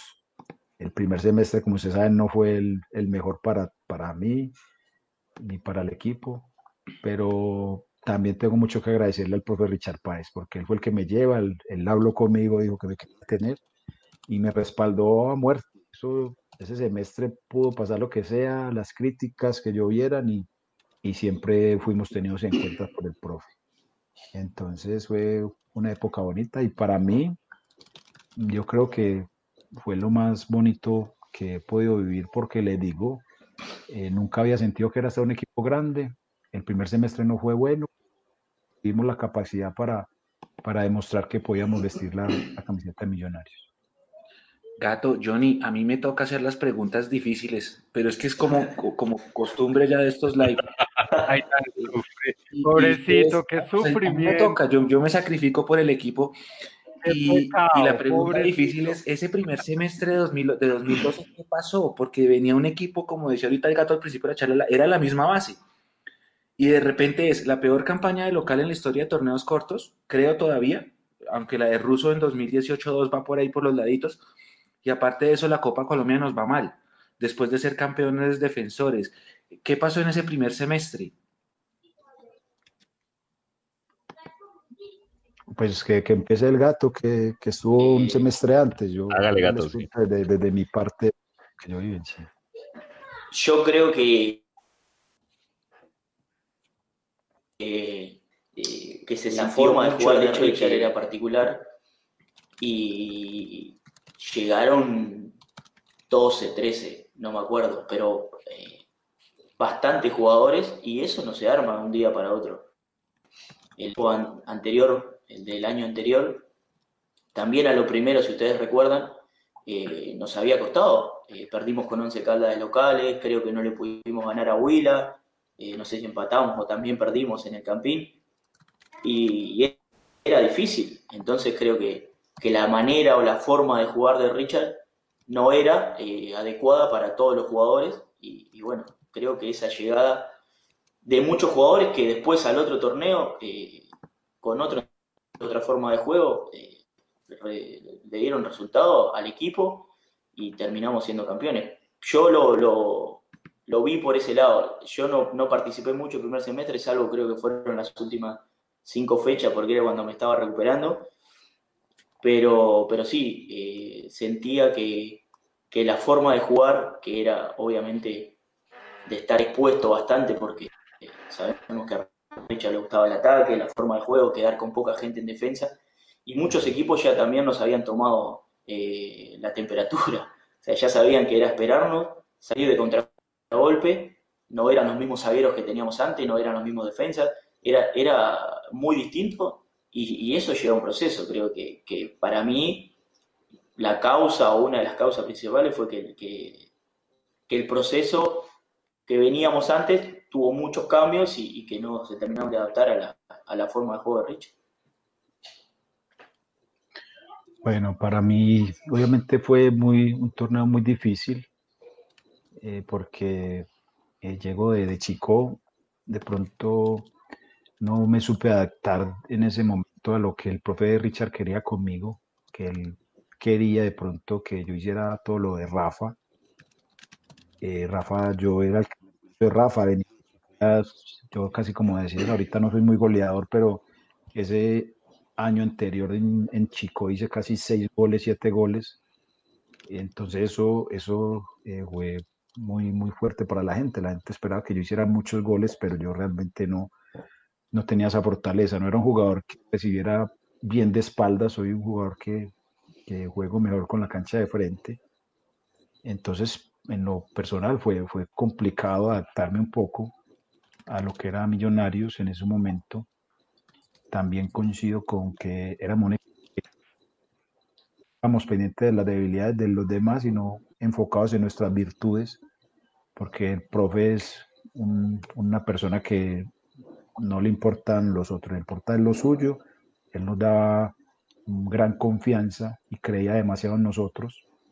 Él hasta último momento, él, nos decía cosas bonitas que jugamos de, en, un fútbol de alto nivel, nos decía cosas que, que realmente ningún técnico eh, le dice a uno. Y eso lo valoró mucho. Yo creo que él dejó el camino listo para que el profe Hernán consiguiera ese objetivo que consiguió. Yo creo que el profe Richard tiene mucho que ver en, en, en conseguir ese objetivo. El equipo, él trajo los jugadores que quería, sino que es verdad que los equipos no se consolidan de la noche a la mañana. Llegamos muchos jugadores y necesita de un proceso todos esperábamos que fuera maravilloso por lo que venía viendo Millonarios, que, que había entrado en un, en un, proceso lindo de conseguir un primer campeonato y, y, y, se demoró un poco más y ese semestre nos costó a todos, inclusive pues yo pensé que, que iba a salir y, y estaba muy triste por la situación, pero yo siento que es más por eso, porque éramos muy expuestos, jugábamos eh, con muy pocos hombres atrás. Y, y se demoró en afianzar el, el, club. Ella, el profe eh, Hernán solamente eh, trae dos jugadores y con eso el equipo empieza a andar. Yo creo que llegaron fue solamente Watson y, y Román y ellos dieron, o sobre todo Román dio un, un plus en, en, la parte de atrás que, que nos ayudó mucho y, y, pudimos encaminarnos o, jugar de una manera bonita porque era un equipo que jugaba un fútbol muy agradable. Eh, volviendo al tema de la hinchada, ustedes ya han mencionado en, la charla, eh, lo decía Johnny hace un momento, que cuando Johnny quitaba un balón y la hinchada rugía, digamos que le llenaba el, la, eh, nos damos cuenta que la hinchada sí, sí, sí suma, ¿no? Porque esa es la eterna discusión que si la hinchada ayuda a ganar o no partidos. Yo les quiero hacer dos preguntas enfocadas en el tema de la hinchada. Eh, la primera, y, viene a través de, YouTube, Alejandro Martínez nos pregunta, ¿qué sintieron ustedes en el partido de ida de la semifinal contra Tigre allá en Buenos Aires al verla popular con toda esa gente de millonarios allá en Buenos Aires? La primera. Y la segunda, lo mismo, ¿qué sintieron ustedes? ¿Qué pensaron? ¿Qué cuando ustedes ven acá en el Campín esa bandera que cubrió absolutamente todo el estadio del Campín? Bueno, eh, la verdad que te emocionaba y te hacía eh, dimensionar eh, la grandeza del equipo, porque que un equipo llenara una popular en Argentina, capaz que acá te lo hace Peñarol o Nacional, que están a 45 minutos en barco, eh, dos horas en barco. Pero gente que tenía que viajar varios días en, bus o, pagarse un pasaje de avión y que estuviera ahí alentándote, eh, la verdad que, a uno le emocionaba, y te vuelvo a repetir, dimensionabas la, grandeza del equipo y el amor que tenían por, por sus colores. Creo que lo mismo pasó en Bogotá, uno eh, sentía eso, sentía eh, cuando el estadio realmente estaba unido, porque bueno, eh, había veces en que, sobre todo el primer año pasó muchas veces en que, en que había algunos conflictos entre, entre algunas hinchadas y uno cantaba una cosa, otro cantaba otra, y, eso adentro de la cancha se notaba, pero esas, esas noches de, de Copa contra Palmeiras, contra Gremio, la de la Libertadores con Corinthians cuando abrieron la bandera, creo que fue, son recuerdos eh, muy lindos y que te vuelvo a repetir, cuando la gente está eh, toda eh, sintonizada, creo que, se hace sentir para, para bien, obviamente. Johnny. Las cosas vienen porque tienen que venir, pero por, no, pero sino porque eh, lo, que sucedió en Argentina fue algo eh, muy particular porque allá jugamos con una hinchada pues grande, mucha gente de millonarios y fuera de eso hicimos un gran partido y no nos traemos un gran resultado. Yo creo que eso fue un gran partido el que hicimos allá, no concretamos los goles, pero sin duda la, la hinchada empujó, estuvo ahí, nosotros obviamente nos asustamos cuando vimos tanta gente porque realmente sí había mucha gente. Pero como le digo, las cosas pasan porque pasan, porque si no hubiéramos tenido un gran resultado, después, ¿qué hubiera pasado? Y uno, esa es la gran pregunta que se hace si hubiéramos pasado a la final y qué hubiera pasado con, con la liga, porque yo, no puede ser pues mediocre, pero, pero de alguna manera se hubiera complicado por todo lo que se venía. Y, eso es lo que sentí como, como en, en, Argentina. Obviamente que fuimos locales, que jugamos un gran partido y que, la hinchada nos ayudó mucho. Y el partido contra Corintias que abren la bandera, yo creo que eso fue algo hermoso, algo bonito, porque ver el estadio con, con esos colores, eh, todas tapadas esas tribunas, yo creo que, que, fue una sensación linda y que nos llenó de orgullo a todos. Gato, 2011. Eh, nosotros siempre hacemos preguntas incómodas en este, en este live. No vamos a hablar del, 5 de junio, lo prometemos, pero me voy a, diciembre de 2011 porque esa también fue una fecha muy dura para nosotros. Yo creo que ese fue uno de los primeros golpes que nos dimos porque no habíamos salido todavía campeones de la, de la, de la, que de la, de la liga eh, y ahí también queríamos la Copa Colombia, pero pues también estábamos muy cerca eh, en el 2011, porque en el 2011 uno también estuvimos muy, muy cerquita ahí, eh, nos, nos elimina Equidad y para ese partido, pues claro, en la, en la serie nos vamos ganando 3-0. ¿Qué pasó en Barranquilla? Exceso de confianza, el calor, bueno, claro que era de noche, o, la presión de allá de la tribuna de Junior. ¿Qué, ¿Qué sucedió ese día? No, pero ese estadio estaba vacío, Juanse, ¿cuál presión? Por eso, eh, mira, bueno, te voy a, revelar una, una infidencia de una charla que yo tuve con Richard después, eh, en la que, bueno, hablamos de ese partido al otro año cuando, cuando a mí me toca volver, no sé si fue al otro año o antes que, viajáramos eh, a las vacaciones, yo ya estaba lesionado, estaba con, con las muletas y me acuerdo clarísimo que él me dice que, que si nosotros hubiésemos sido un equipo uruguayo estábamos en la final. Ah. Y él me dice que, que yo, bueno, se lo ratifico, eh, pero es algo que nunca se va a saber, ¿no? Pero se lo digo por, por nuestra idiosincrasia, nuestra manera de juego, quizás nos hubiésemos metido todo atrás y lo hubiésemos tirado para afuera y se tiraba cada vez que había un cambio no sé, esa manera que, que, quizás uno aprende acá de chico a, embarrar o a equilibrar cuando, cuando se siente superado. Y él me decía que el pensamiento de él era otro, y fue un poco lo que pasó luego. Eh, él salió a atacar, hay una pelota en el palo de, de Mosquera que podía haber cambiado la, la serie, y él se jugó a eso. Él, la explicación, no la explicación, porque obviamente no, no tenía ocasión, sino fue una charla que tuvimos. Él me decía que él eh, apuntaba a eso, a nuestro poder ofensivo, a la confianza y el gran partido que habíamos hecho en Bogotá, que, que pudo haber sido mayor el marcador. Y él apuntó a eso, a que de contragolpe o con nuestro juego pudiéramos abrir el partido y terminar de liquidarlo. Y bueno, no pasó, la pelota pegó en el palo, hubo otro tiro que fue de Tolosa que, Debajo del arco. Sebastián, que Sebastián Viera así da rebote y no la puede meter. Y bueno, él hizo su partido a su manera de juego, a no esconderse, a salir a atacar, a jugar, eh, a querer ganarlo. Y bueno, eh, lamentablemente Junior nos, nos embocó esas tres veces. Y bueno, después en los penales eh, tuvieron mejor suerte que nosotros y, bueno, pasaron a la final y creo que fue un trago muy amargo para todos. Claro, además que como en la Copa la habíamos ganado 4-1 y la vuelta quedó 0-0, como que todos estábamos pensando, es la misma historia, tiene que tener el mismo resultado.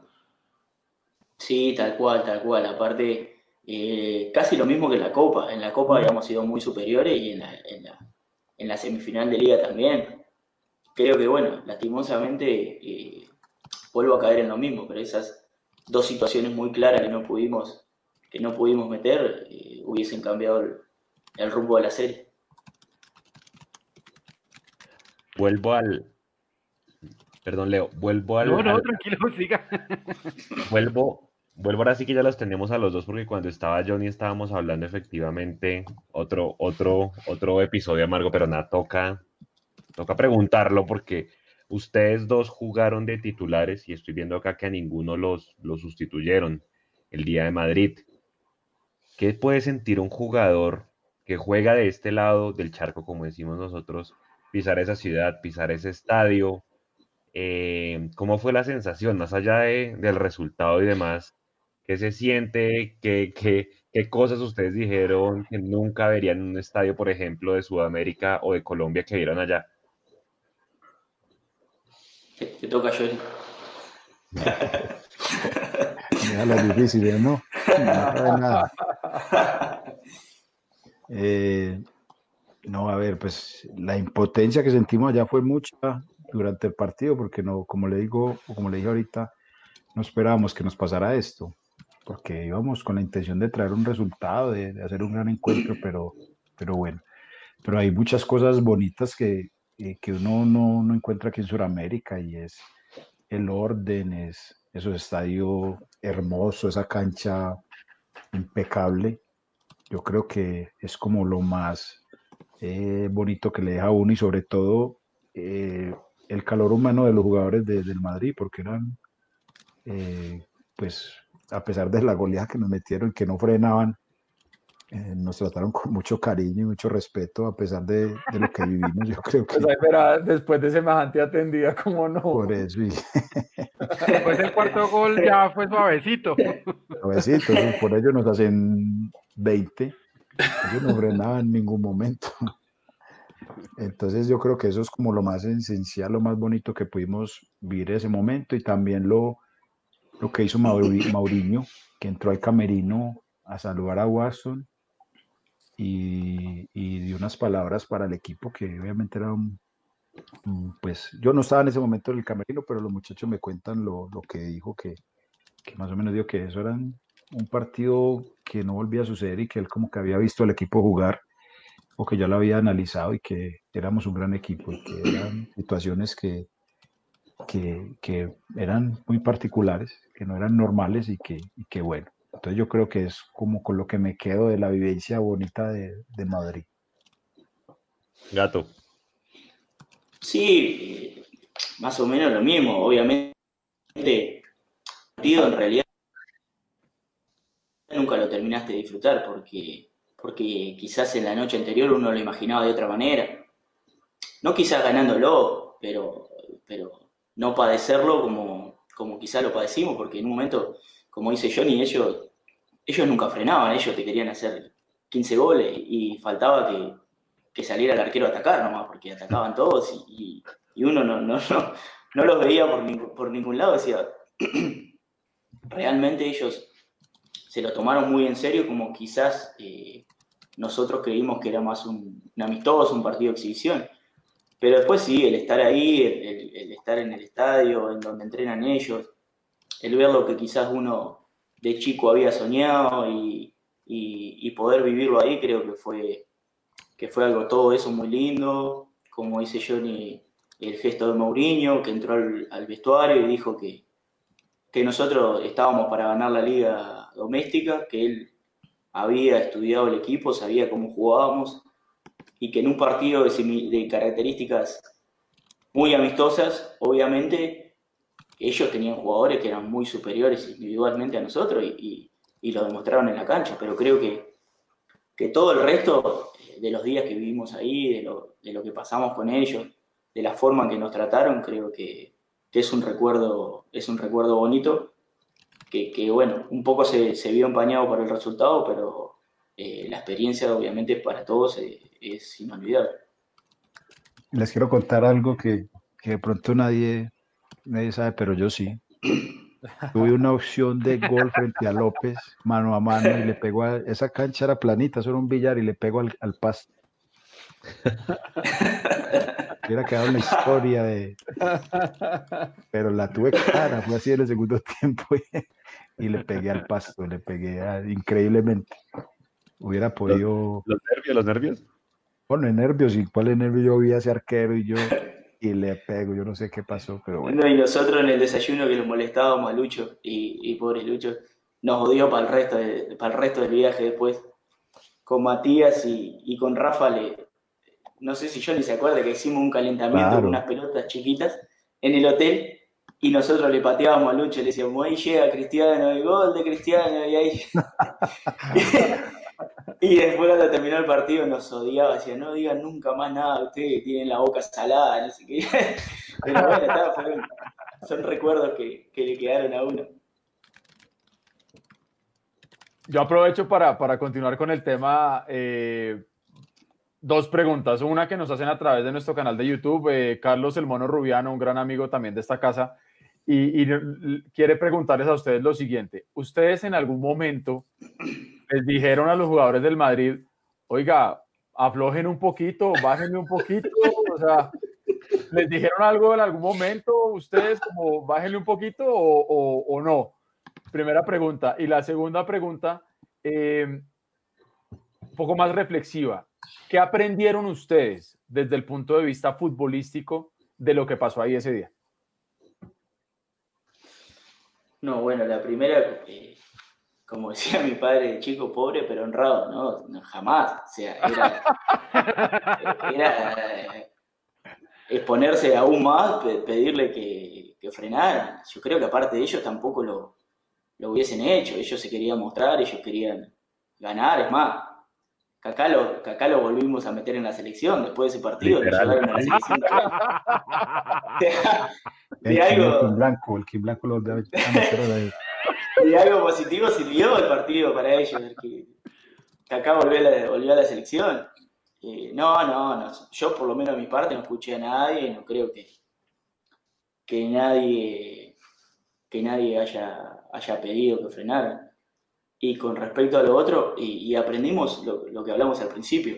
Quizás nosotros lo tomamos más como un amistoso y ellos lo tomaron eh, más como un partido no oficial, pero un partido en el que muchos jugadores se mostraron para tener minutos después eh, en Champions o en el torneo local. Y, obviamente en un partido en el que uh, eh, vos los tomás como un amistoso, la categoría individual de ellos era superior a la nuestra. yo a mis amigos cuando hablo un poco de eso le cuento que que si uno lo ve o lo veía en ese momento a Modric en una esquina, quizá que le tiraba, no sé, una moneda, porque todo chiquito, la camiseta grande, todos los pelos largos, así, y sin embargo dentro de la cancha no, le podíamos quitar la pelota. Era algo que te, daba una rabia, una gana de levantarlo para él.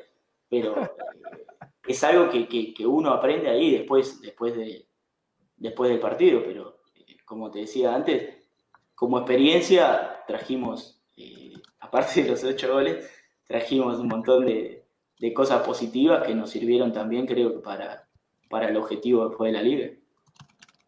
Johnny. pues ellos, como les dije ahorita, ellos nunca frenaron, ellos siempre iban para adelante y buscaban hacer más goles. Hasta el último momento ellos eh, contragolpearon, porque es que nosotros íbamos 4-0 y nosotros creíamos que podíamos empatar, en ningún momento nos tiramos atrás. Entonces ellos cada que podían, cogían y contragolpeaban y llegaban al arco con peligro. Era, un, era sin duda pues complicado. Eh, y nunca frenaron, como les digo, nunca frenaron. Cosas chistosas fue que nosotros jugando 4-2, 3-1 en la liga o en todos los partidos que, que habíamos jugado, ese día jugamos 4-3, 2-1. Entonces yo le digo a Blanco, Blanco, eh, yo me sentía más como jugando en la mitad. Y yo digo, Blanco, déjame jugar en la mitad. Me dice, no, yo déjame jugar en la mitad. No, déjame, no, yo, ah, bueno, juegue.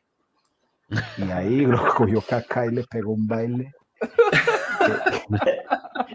Que, ese día, que, ese día, ese día peleó con el profe Blanco, pues iba a empezar jugando Ganiza ese torneo y empezamos jugando Blanco y yo y, y, y, obviamente lo hicimos muy sólidos y llevamos como ocho partidos o todo el equipo sin recibir gol y nos consolidamos como llevamos casi 14 partidos y, y, nos sentíamos muy cómodos. Y ese partido hace que, que el profe tenga unos encontrones con Elkin y Elkin no vuelva a aparecer. Y entonces yo le di toda, le digo, sí, por no dejarme jugar ahí. Johnny, no sé si te acordás de una jugada que Kaká lo arrastra y, y, y Elkin iba como medio colgado y lo, y no lo podía agarrar, lo tiró como tres veces y seguía detrás de él y no lo Le daba al pobre como es de fuerte y no hallábamos que ninguno hallábamos cómo coger a, a, a ninguno y, y, obviamente pues es complicado. Y otra cosa que, que lo que decían ahorita, todo el mundo dice que perdimos 8-0 con la suplencia del Madrid, pero la suplencia era López, Coentrao, Barán, Carvajal, Kedirá, Modric, eh, Morata, Osil, Benzema, Higuaín. Era un equipo, pues son los mejores del mundo y no es excusar ni no, ni no, sin decir pues que es por esto, sino que obviamente digo, teníamos que ser un poco más precavidos y, y, no lo fuimos en ningún momento del partido, ni iniciando ni finalizando. Siempre estuvimos en la tónica como jugaba Millonarios en toda la vera de, atacar, de jugar un, un fútbol eh, bonito, sin encerrarnos y yo creo que eso fue lo que, lo que nos pasó factura, nuevamente lo digo, y el aprendizaje fue mucho porque sin duda vinimos con, con mucho carácter, con mucho temperamento, mucha personalidad porque, porque la, la, la, situación era difícil, el medio, eh, como le dije en alguna entrevista anteriores, éramos el hazme reír y nos molestaban y nos, y nos gozaban y todavía, como me molestan con la pata de Gerardo, todavía yo estoy estudiando y todavía me siguen jodiendo con el 8-0. Entonces son vivencias, cosas bonitas que, que, le pasan a uno y que no sirven sino para, para aprender. Y nos dejó mucho carácter ese partido, nos ayudó para saber que teníamos que venir a seguir luchando.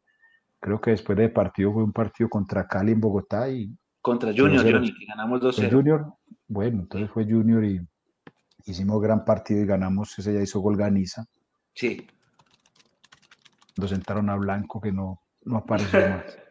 Y después de gol, peor. Ya dijimos, no vuelve más Ganiza, ya no vuelve más Blanco. Em, em, que, quiero decir que em, es la primera vez que me río del 8-0.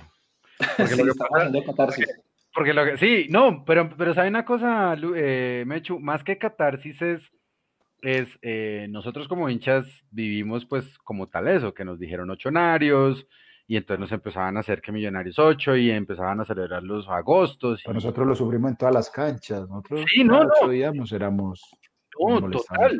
No, y, y yo me imagino que ustedes, que ustedes sufrieron eso. Es la primera vez, insisto, que, que me río escuchando esas buenas historias, las infrahistorias, es decir, las que nadie conoce y hasta ahorita se están revelando. Y una frase de Johnny que me gustó mucho y es, les voy a contar algo que nadie sabe. Entonces, para allá va mi pregunta. Mi pregunta es, de la estrella 14, directivos, jugadores, compañeros suyos, utileros, masajistas, preparador físico, Johnny y Gato. ¿Cuál, empiezo por el gato, cuál es el secreto mejor guardado de la 14 que hasta el momento nadie tiene? La mejor historia, infrahistoria que hasta el momento no ha salido a la luz de qué pasó, de cómo pasó, eh, qué sé yo. Ah, vea, se fue, vea, preciso. Se fue, Abandonó. se fue a mí solo. abandonó. Así debe ser de buena. Johnny, ¿cuál es, cuál es, cuál es esa, esa cosa que nosotros no sabemos de la estrella 14 millonarios? Pero de lo vivenciado, de lo que, de lo que hicimos, de Lo- lo, yo creo, yo creo que del manejo de, del manejo sobre todo de grupo y de ustedes como compañeros, porque es que uno no tiene la receta como para saber, hey, los jugadores este día se levantaron con el pie derecho y van a salir campeones. ¿Cuál es el secreto mejor guardado de ese grupo que hasta el momento posiblemente no haya salido a la luz? No, pues yo, yo valoro muchas cosas de, de, de ese, de ese semestre. Y yo creo que algo importante y que pronto nadie conoce o, no se conoce mucho fue cuando llegó ese, ese Gaitán, que llegó y estaba César Ardila. A nosotros nos hacen una, una reunión eh, de cómo teníamos que contestar a todas las preguntas que nos daba la prensa, a todas las charlas que estuviéramos, qué era lo que teníamos que decir. Y nos estábamos haciendo como, eh, no me acuerdo el momento la palabra, pero estábamos eh, metiéndonos en la cabeza qué era lo que queríamos. Y la palabra era, si cualquier pregunta que nos hiciera la prensa era, queremos la 14 y vamos a quedar campeones. Queremos algo así como, como esa respuesta que teníamos que dar a todas las preguntas y lo que nos dijeran teníamos que responder así. Entonces yo creo que es algo eh, que, que hizo obra nosotros y que eh, fue importante. Además de, de que éramos un grupo, yo creo que fuerte, unido y que, que luchábamos. Yo creo que, que eso fue como lo más importante de este grupo y que es lo que más se valora. Gato, ¿cuál es esa historia de Se me cortó ahí, yo que- No, no te vi preocupes. que, vi que venía difícil y lo dejé a Johnny. Bueno, ahí va difícil. ¿Cuál es, cuál es la, cuál es la mejor historia, tal vez, que no contada de, ese, de esa estrella 14? Es decir, la que ustedes vivieron con, con, con sus compañeros, con Johnny, con otros compañeros, con los directivos, que usted diga, "Mm, volvería, val- valdría la pena que la, gente se, que la gente sepa por qué Millonarios ganó la 14 y que nadie nunca haya sabido esa historia. No, bueno, agarré una parte ahí de, de- lo que estaba contando Johnny y sí, obviamente eh, la unión que teníamos, esa, esa, esa, esa mentalización de, de querer ganar la estrella, pero sin dar nombre, obviamente, voy a contar. Johnny capaz que se acuerda, estábamos concentrados para la final y apareció un personaje en el Tequendama que decía que si no dejábamos pasar, eh, no íbamos a, a poder ganar el título. ganar ¿Cómo, el título el otro día. Había un personaje que, que, que había estado eh, unos años anteriores y, y, bueno, algunas veces había pasado a la concentración y, todo, que, bueno, el, el, segundo semestre de ese año no, prácticamente, prácticamente no, no fue, además no, no le permitía a nadie entrar a las concentraciones, y bueno, él, llegó, creo que fue la noche, que, que me corrija yo si se acuerda, la noche anterior o el, día de la final en la mañana, que, que bueno, que llegó al Tequendama y nos dijeron que, que, quería entrar y hacer una reunión porque eh, veía cosas que, que, estaban obstruyendo eh, el logro de, de, poder llegar a la final. Y no, obviamente, grito se puso en el cielo y todo el mundo decía, no, no, que no entre, que no entre, que no entre. Y tal, al final lo terminaron, lo terminaron sacando, pero bueno, fue algo gracioso en ese momento porque estábamos todos como medio queriéndonos esconder para que no, no intentara hacer ninguna reunión ni agarrar a nadie para, para que no, Era- era una- teníamos que era- escuchar a nadie. Gato, ¿era una reunión con el eje central como, con Dios como eje central? No, no, no, era como, ¿Era? una, re- era como una reunión de, no sé, de, de limpieza, no sé bien qué era lo que quería hacer. De que- sanación o cosas de eso, ¿cierto? como que él quería, había visto eh, cosas negras que, que- que no iban a permitir que nosotros eh, lográramos la estrella. Bueno, nosotros la verdad que estábamos no confiados, pero enfocados en que, en que teníamos grandes chances y obviamente no queríamos hacer nada que no hubiésemos hecho en ninguno de los otros partidos, ¿no? O sea, se llama John Mario Ramírez y es el jugador de Millonarios. además, No, no, no, no, era John Mario, no, no. ¿No era John Mario? Ah, vea. No, no, no, no, no, no, no, no, no, no, no, John Mario no, si John Mario estuvo en el camerino y todo, no, no, John Mario no. No, no, no es nombre que después van a creer que no, no. No, yo, yo, yo pregunto mis fuentes y mis No, fuentes no, no, no. No, no, no. No, no, no, era una persona ajena al club, no, no, no era- Ajena al club completamente. Ah, pero Sí, no fue sí, sí, jugador. No fue exjugador. no, no, no, no. No, no. Es más, creo que, que no me acuerdo ni el nombre. No sé si yo ni se lo acuerdo, pero yo el nombre no me lo acuerdo. pero no, no sé si estamos hablando, no creo que era Rómulo tampoco, ¿cierto que no? Puede ser era así. Puede ser, que sí.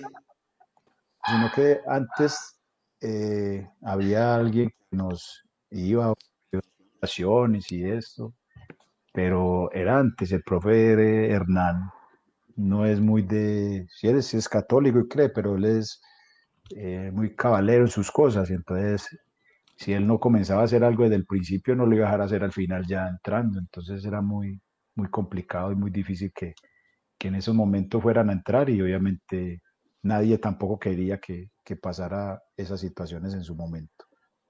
Pues creo que va por ahí. Otra cosa que de pronto nadie se acuerde, que nadie valora y que fue muy triste para nosotros también, fue el comienzo de ese torneo cuando, cuando se nos muere Céspedes, que era, era alguien vital en, en el equipo por su energía, por, porque era alguien sincero. Yo creo que personas como él eran y que desde el cielo también nos ayuda en, nos ayuda en su momento. Yo me acuerdo que el, ese primer semestre me decía así, me decía, me decía así, me decía, marica, usted no es el mismo de Chico, marica. Tiene que meterle personaje. Le queda bien el rolo, Johnny. Ah, sí, cierto. Marica, tiene que meterle, usted no es el mismo de Chico, marica. Era, era lo máximo ese señor con su energía. Un día le dijo al profe Richard Páez, ¿cierto, gato? Es que estaba, le dijeron, haga la oración, Céspedes. Y dice, Dios, ilumina al profe para que coloque los que son. en medio Bien. torneo, ¿no? Era lo máximo. Lo que, pues, Sí. él de alguna manera nos ayudó en su momento, pero, pero era algo, algo bonito y que mucha gente no, no se acuerda y no valora, pero pues yo creo que nosotros como jugadores le tenemos gran cariño. Eh, eh, Johnny, le escuché un nombre, Rómulo. Eh, ¿qui- ¿Quién es Rómulo? No, Rómulo es una persona que, que antes cuando llegamos, él estaba ahí, nos acompañaba, hacía oraciones y, y- y cosas, ¿cierto? Eh, era una persona como, ¿cómo se puede decir? Alguien espiritual, ¿puede ser o qué? No sé, Sí. estaba ahí.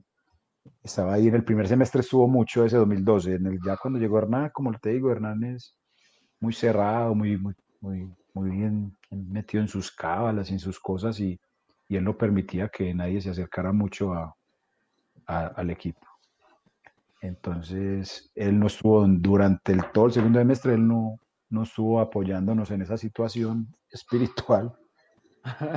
Y, y ya el profe a lo último, él quería entrar como para ser parte de ese momento cumbre y obviamente el profe ni nadie lo iba a aceptar. Entonces, eh, ese era como Rómulo en nuestra historia. Sí, un Oigan, poco esa es la aprovechando, aprovechando lo que cuentan de- del profe Hernán, de las cábalas, ¿qué más cábalas tiene el profe Hernán? Oh, No, tenía, tenía un montón, tenía muchísimas, tenía muchísimas, muchísimas, muchísimas. Eh, pero la del, llegaba al camerino, voy a contar dos que me sé. Llegaba al camerino y lo esperaba Manolito. Y, le, tenía, y le tenía que dar un abrazo.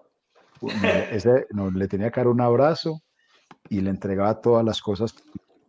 Primera cábala que tenía el profe para.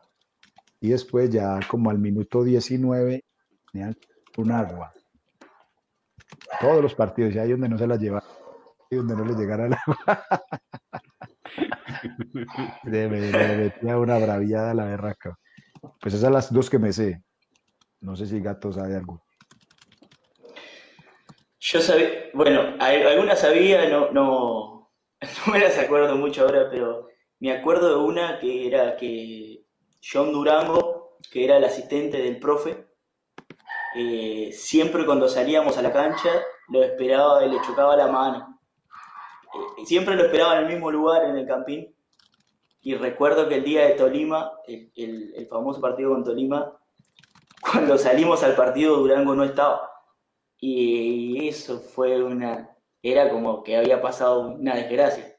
Y ya para el segundo tiempo, ya para el segundo tiempo Durango estaba paradito a la salida del vestuario ahí y ya le chocó la mano. fue cuando, cuando revertimos la situación. Si no, creo que hubiese sido el último partido de Durango si no lo encontraba ahí.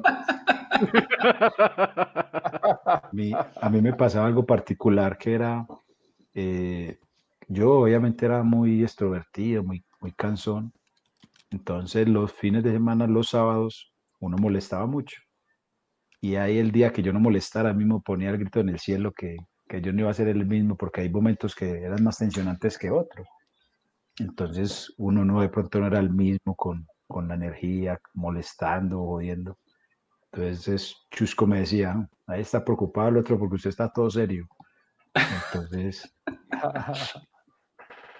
era de esa manera, todo era medio y, y solamente con de técnico, de jugador, creo que los jugadores también, también le lo molestaban. Un día eh, jugaba en Medellín y creo que eh, él ponía los guantes en un lugar y se lo han escondido, creo que fue Carlos Castro, yo no sé qué jugador se lo escondió en el Medellín y, ese día le metieron como cinco goles. Era matar y él siempre fue así pues con, su, con sus cábalas y con sus cosas. Y siempre salía a la cancha después de los himnos, ¿no? Ahora que me acuerdo, él siempre se quedaba guardado y apenas iba a empezar el partido era que salía a la cancha.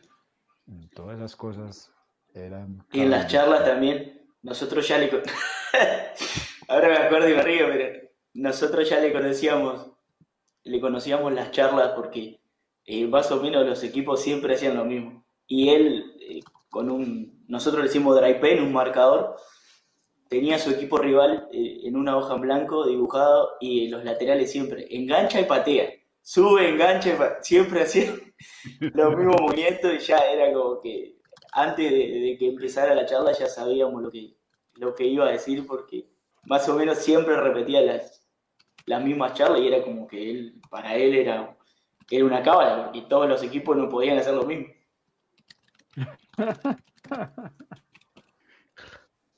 Una pregunta ya para ir, para, para cerrar el tema de Madrid, porque yo me quedo con una declaración que daba Mourinho, que él decía, no, no, que él decía... Madrid, Madrid, es, Madrid es una ciudad muy linda, Juanse, pero...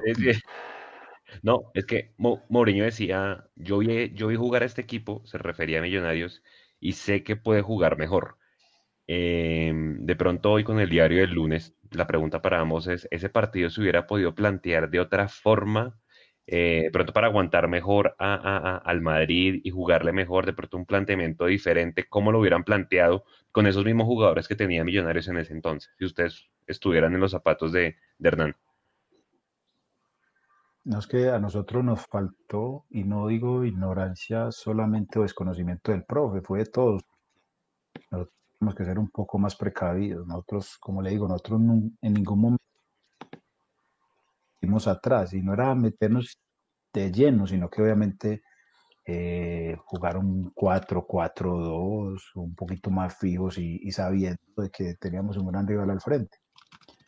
Entonces yo creo que siendo mm, más tácticos, más ordenados, pero esa no era nuestra esencia, entonces era muy difícil. Puede que si no hubieran hecho más goles o, o, tres, cuatro, pero creo que si nos paramos mejor, que si somos más conscientes de, de, esa situación que, que, podíamos vivir, porque ninguno de nosotros había vivenciado, o no sé quién del equipo había vivenciado un partido de, de ese nivel. Entonces, eh, ninguno fue, o ninguno tuvimos la capacidad de decir, venga, parémonos mejor, que van a meter tantos. No, en el 4-0 queríamos ir y, y, hacer un gol y bueno, yo creo que esto fue lo que pasó, pero si hubiéramos, no hubiéramos parado mejor, seguro el resultado eh, no hubiera sido diferente. Y aún más el mensaje, porque el profe nos dijo, millonario no se le esconde a nadie y nosotros con nuestra ignorancia creímos esto realmente y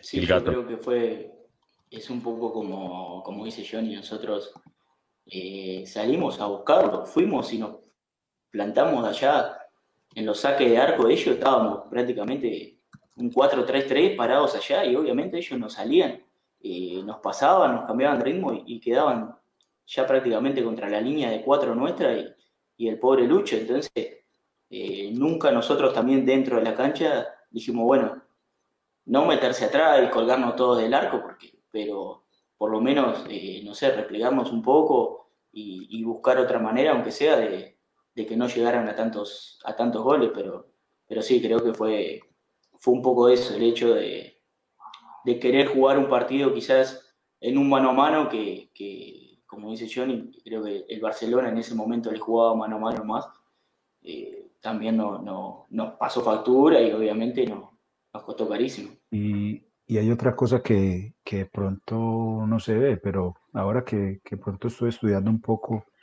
y es el, el, la parte fisiológica y que nadie la ha tenido en cuenta y que nunca se ha hablado en estos tiempos. Nosotros jugamos sábado en, en Bogotá.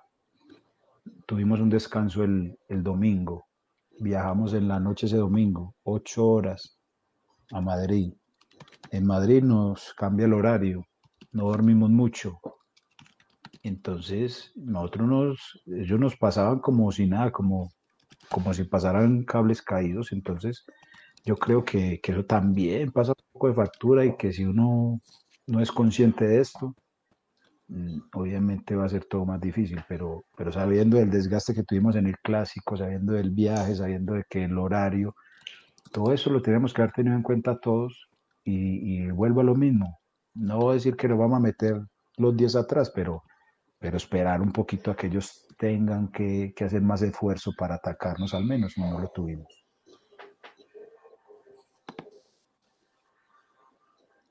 Bueno, yo, yo, por lo menos por mi, por mi parte, por mi parte ya esta es la última pregunta, agradeciéndoles muchísimo de verdad, primero por esa alegría enorme, inmensa, inmensa que fue la Estrella 14, de verdad que eh, nunca van a alcanzar ni las palabras, ni los programas, ni, ni los trinos, ni nada va a ser suficiente para poderles dar las gracias por, por lo que significó eso en, en, la, vida de todos nosotros. Así que eternamente en la historia de Millonarios, eh, el gato Tancredi y Johnny Ramírez, de verdad que muchas gracias por eso.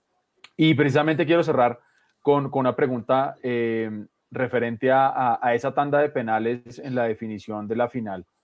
Mucho se ha dicho que los penales eh, o están mal cobrados o es suerte o lo que sea, pero hay un componente que yo creo que sí es, es sobre todo en ese tipo de momentos, es determinante y es el manejo emocional. Eh, ¿Se hizo algún tipo de trabajo específico eh, con el eh, cuerpo técnico? Eh, si se llegaba a dar el, el, paso de los penales, se trabajó no la parte de cómo patearlo y cómo te lo patean, sino de pronto más como ese control emocional y ese control mental. ¿Se hizo algún trabajo de esos para, para esa tanda de penales?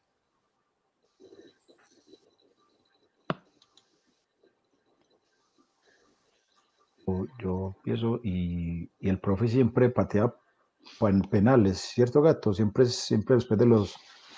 Sí, cerrábamos como con una tanda de penales, pero no, no fue nada, nada especial, o sea, penales normales, como, pero psicológicamente no, sino como el hecho de, de patear penales como para agarrar el golpe o para agarrar la confianza, el, el tener algo ya fijo si te tocaba patear, pero psicológico yo por lo menos no me acuerdo, no sé, no sé yo ni si me acuerdo.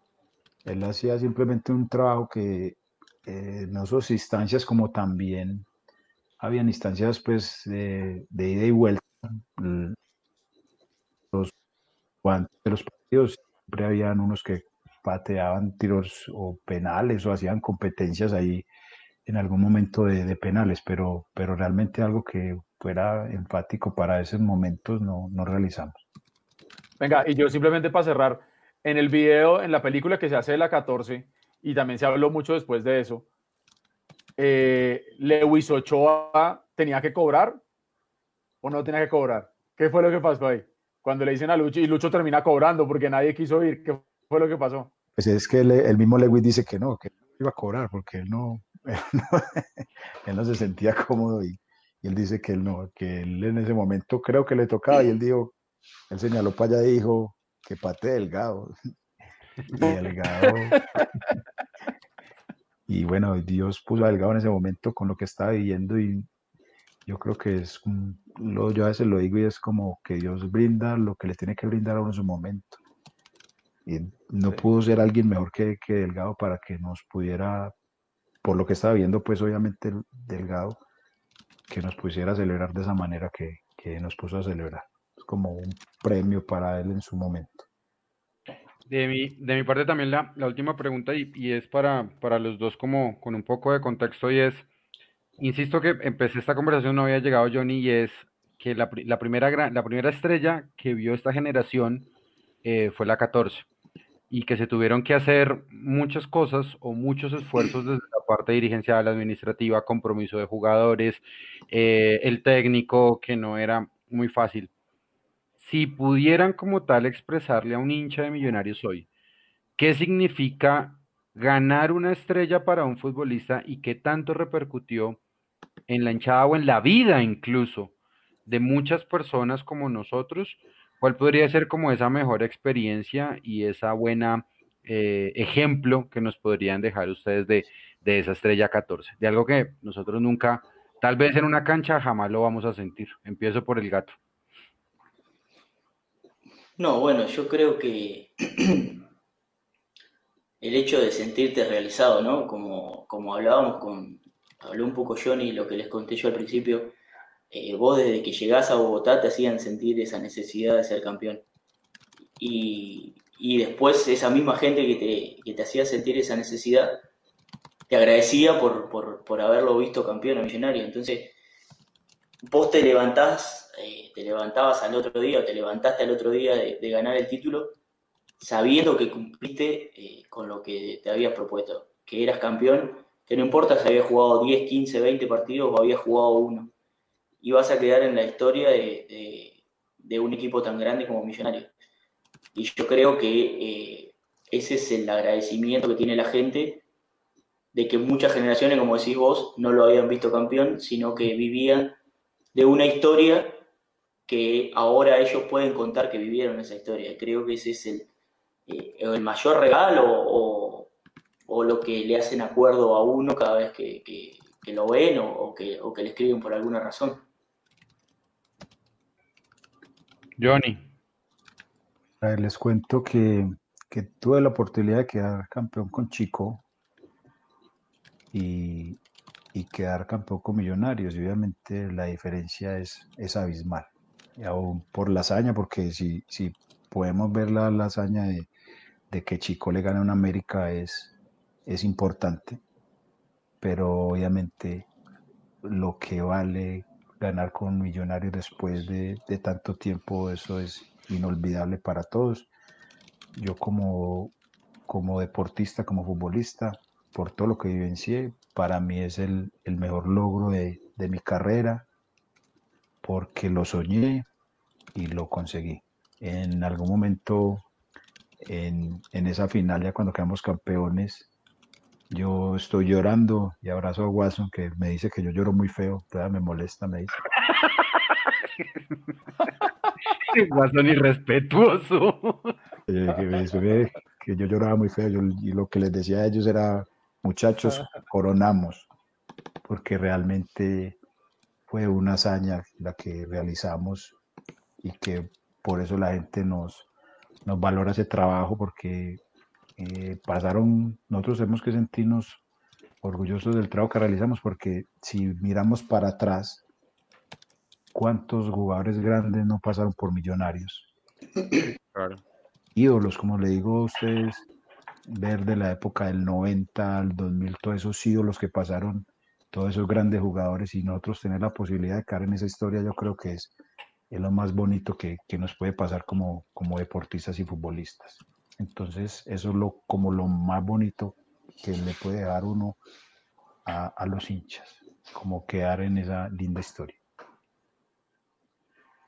Eh, bueno, yo para cerrar quiero preguntarle eh, dos cosas, bueno, una a cada uno. A Johnny, el, el recuerdo de ese único gol, porque ese único gol con Millos fue un viernes por la noche en un partido con Itagüí, que creo que llovió, si no estoy mal.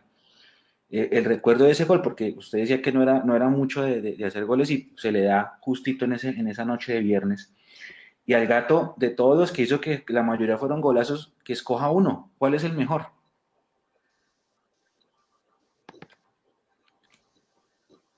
Johnny, Bueno, eh, pues a ver, eh, me da mucha tristeza es que tuve muchas opciones de gol y me las todas. Pude hacer gol al Madrid, al Atlético Madrid. Todas me las, todas me las. En Cúcuta Nacional, no, es increíble las posibilidades de gol que, que me comí en su momento cuando estuve, pues porque el profe Richard Páez, más que todo con el profe Richard Páez, me daba una libertad increíble. Yo llegaba al área y, y tenía grandes opciones y, y realmente no pude hacer, pero, pero ese fue un, un gol bonito que me acuerdo, mal resultado porque no, no ganamos, pero para mí fue muy especial haber marcado un gol con Millonarios. Eh, fue, fue bonito, fue un, un gol, eh, yo creo que, que de afuera, bueno, yo no sé, fue algo eh, Sí, lindo, pero como le digo, lo que más me, me da triste es el resultado de ese día, pues que, que, que no pudimos conseguir el, el triunfo. Y las fotos que obviamente de ese día me quedaron fotos, fotos bonitas, eh, besando el escudo y, y mil celebraciones, porque también me decían los muchachos que no sabían cómo celebrar. Así. Entonces fue algo, algo divertido de, de ese gol. Y no, bueno, yo por importancia creo que el de, el de Tolima fue, fue muy importante. Pero a mí como gesto técnico en realidad me gustó mucho eh, el que le hice a Junior por la semifinal de Copa, que fue una jugada con Tolosa que él eh, me filtra y yo de- controlo de pecho y le pego de sobrepique, digamos, que, bueno, después el, eh, el Seba Viera, no sé qué me dice al final del partido, intercambiamos camiseta y, y me hice algo del gol. Y a mí como, como técnicamente me gustó, me gustó mucho ese porque, eh, digo, los otros fueron más o menos todos medios parecidos, digamos, todos con remate de, de larga distancia o alguna pelota quieta, pero, pero ese, te vuelvo a repetir, técnicamente para mí fue, fue de los más lindos que hice. La, última pregunta de mi lado para ambos, eh, y voy a trasladar también una pregunta que nos hace Juan David Mendoza desde, desde el chat eh, para el, para el gato. Si usted tuviera la oportunidad de volver al equipo, ¿lo haría? Eh, no, obviamente que sí, pero digo, eh, creo que a mi edad, yo no sé si es el, el jugador que necesita el club hoy. Yo no te podría decir qué necesita o qué no necesita porque no tengo tan visto al equipo, no sé cómo va la campaña, porque te vuelvo a repetir, acá no llega, pero por supuesto que, que siempre las ganas, el deseo de volver siempre estuvieron. Alguna vez se pudo concretar, pero eh, por, como decimos siempre, por algo pasan las cosas y, y obviamente el tiempo que estuve lo, lo disfruté mucho. Y para Johnny que nos, que nos, que nos, que, que nos preguntan que después del retiro, ¿a, a qué se dedica? Ahorita estaba comentando que, que está estudiando y bueno, también lo vemos muy activo ahí con el tema de la, de la comida, si quiere dejar las redes del, del, del negocio aquí para que la gente lo siga. Que mande arepas, que mande arepas. Eh, a ver, no, pues realmente les cuento, estoy haciendo de todo un poquito. He decidido retirarme ahorita en, en diciembre. Yo quería jugar aquí un año más en Medellín. Eh, no fue posible y, y, el único que medio me abrió la puerta, medio que fuera, fue Robato, que pues tuve, lo pude tener en, en Cúcuta, cuando estuve en Cúcuta, y él me dijo que si quería, que, que dejara de ser loco y que jugara, que dejara de ser cobarde, me dijo. Entonces, fue como la única posibilidad, pero realmente no me quería ir de la ciudad. Y bueno, eh, tengo una opción de, de, trabajar aquí como entrenador en una caja de compensación que se llama Confama, como decir Confandi en Bogotá. Y ahí estaba pues eh, como poniendo en práctica todo lo que estoy estudiando, porque estoy estudiando profesional en deporte en el Politécnico Jaime. Uh -huh. Voy en el séptimo semestre. Estamos ahí terminando virtual el séptimo semestre. Y bueno, y en enero también eh, hago un negocio con el suegro mío que tenía un negocio en Envigado que es de arepas. Y desde el primero de enero estaba como empresario de alimentos. hasta, que, hasta que llegó el, el, la cuarentena, obviamente íbamos muy bien, de pronto se puso un poco más complicado por todo, a todo el mundo yo creo que llegó un poco de crisis con esta situación y me tocó abrirme un poco porque no tenía domicilios a, a trabajar los domicilios, a, a, crearle una red de domicilios al negocio y, y hoy en día en YouTube. Vamos, no habíamos saludado a Nicolás, qué pena que, que Nicolás lo conocimos siendo un bebé en Bogotá. El gato, el gato, el gato incluso tiene la foto. Yo, yo le envié ahorita la foto por, por, por WhatsApp, entonces ya sabe quién es Nico. El que está levantando la copa y casi la tira al piso, ese es Nico Gato. Eh, la, la, voy a poner, eh, la voy a poner en vivo ahí para que la gente lo vea. Cuando fuimos campeones, cuando fuimos campeones en el 2011, bueno, eh, bueno, entonces, Estaba chiquitito. Sí. entonces, eh, con la cuarentena estábamos creando una red de domicilios y hoy en día pues los domicilios eh, nos mantiene como el negocio. Tenemos varios productos ahí que es arepa de chocolo, arepa de queso, arepa de tela, todo tipo de arepa. Entonces que me cambió el nombre, me voy a poner Johnny Arepa.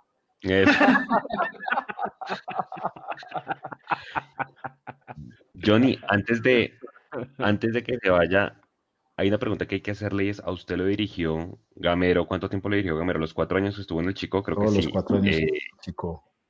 ¿Cuál es la clave para que a Gamero le vaya bien? Y pues porque hoy está al frente de Millonarios. Es decir, ¿cómo, cómo dirige Gamero y usted que lo tuvo entrenado? ¿Cuál es la clave de él? ¿Cuál es el secreto que tiene y qué, qué recomienda para que le vaya bien en, en, en Millonarios? Que, que lo esperen, que es un técnico que, que, que se demora pero que despega, que le da oportunidad a los juveniles. Si no lo pudiera describir aquí en las, últimas palabras. Gamero tengo mucho aprecio. Eh, pueda contar infidencia, al principio no me quería mucho. El que me hizo la fuerza total para que, para que yo me quedara fue Chusco. Chusco fue como mi papá en Chico, pues porque el profe, pues obviamente de gusto y el fútbol es así, es muy subjetivo. Y el profe no era como de los gustos, después ya empecé a jugar y, y me empezó a coger un cariño. Y bueno, yo creo que lo, lo importante de Gamero es que él se hizo a pulso. Él es una persona que ha luchado, que ha guerreado todo su trabajo y que lo ha hecho muy bien. Y que siempre, o en chico trabajó con las uñas y que no le dio miedo. Eh, tenía mil jugadores y él no, no le daba miedo eh, confiar en sus jugadores porque si los tenía era porque sabían, ¿cierto? Entonces eso yo creo que es la parte fundamental de él y, él, y porque él es un técnico que se da a los jugadores. Él comparte con sus jugadores, charla, juega cartas, si le tiene que decir la verdad, se las dice. Entonces yo creo que eso es algo fundamental. Eh, lo que yo creo que está evidenciando, y lo voy a decir con todo el respeto, es que también hay que mirar los refuerzos, porque eh, eso es algo que hoy en día le está pasando factura a él y a Millonarios. Yo creo que él también tiene que ponerse eh, fuerte en esa posición, porque eh, no sé si en Tolima eh, él lleva a los jugadores o era Pitirri o era el senador, pero realmente allá rendían los jugadores y yo creo que, que, que mi punto de vista yo creo que, que la situación de Millonarios hoy pasa por esto. Yo creo que él tiene que hacer algo, un trabajo más interesante en este momento o en ese punto para que el equipo pueda fluir de mejor manera. Bueno, eh, han sido eh, casi dos horas, un poquito más completamente provechosas. Creo que ver a amigos, ver a héroes, ver a ídolos, ver a personas que, que se ganaron un lugar en la historia de Millonarios es no solamente importante para el hincha de este momento de Millonarios que está completamente parado, que no está viendo fútbol, sino que también es acercarnos y reconectarnos con esas muy buenas historias que ellos nos tienen. Eh, a Johnny, muchas gracias. Espero que le vaya muy bien con las arepas, Johnny Arepas. Espero que eso, eso suene maravilloso, que siga vendiendo a través de los domicilios, que, que siempre Dios lo, lo acompañe, que le vaya siempre muy bien. Eh, muchos éxitos para usted y esperamos verlo muy pronto. Gracias verlos después de tanto tiempo porque me invitaron y uno de pronto no sabe con quién se va a encontrar, pero es un placer saludarlos, eh, a Nico, como te digo, a Hugo, el papá, eh, bueno, a Gabriel, a Sebastián, a Eduardo y a Leandro, pues es bonito volverlos a ver, porque como le digo, nos veíamos en el estadio, en las buenas, en las malas, y se reciben críticas y cosas bonitas en todo momento, pero la vida nos lleva a este punto, a, a, un punto donde podemos disfrutar y analizar lo, lo, que vivimos. Y al gato es, es, rico verlo por todo lo que vivimos, todo lo que vivenciamos, todo ese esfuerzo y, y, y todo lo que gozamos en, en esas temporadas. Y, y Dios lo bendiga y saludos a la familia, a todos. Y esperamos una pronta invitación. ¿De qué hincha es su hijo? ¿Cómo? ¿De qué hincha es su hijo? Increíble, mi hijo hincha de nadie. Le dice, ¿sabe qué me dice? Papá, el fútbol es muy aburrido. No, ah, no. Como dicen en casa de Herrera, que... palo. no le gusta para nada, Nico, y, y respetable, le gusta el atletismo, es como el único deporte que, que le llama la atención y, y, obviamente yo estoy estudiando y, y, cuando niño me respetaron como lo que yo hacía, nunca se me metieron y yo creo que a los niños hay que dejarlos ser y que disfruten lo que quieran realizar. Entonces, eh, eh, no es hincha de nadie ese muchacho. ¿Y usted qué equipo es hincha? millonarios, papá, eso me pregunta.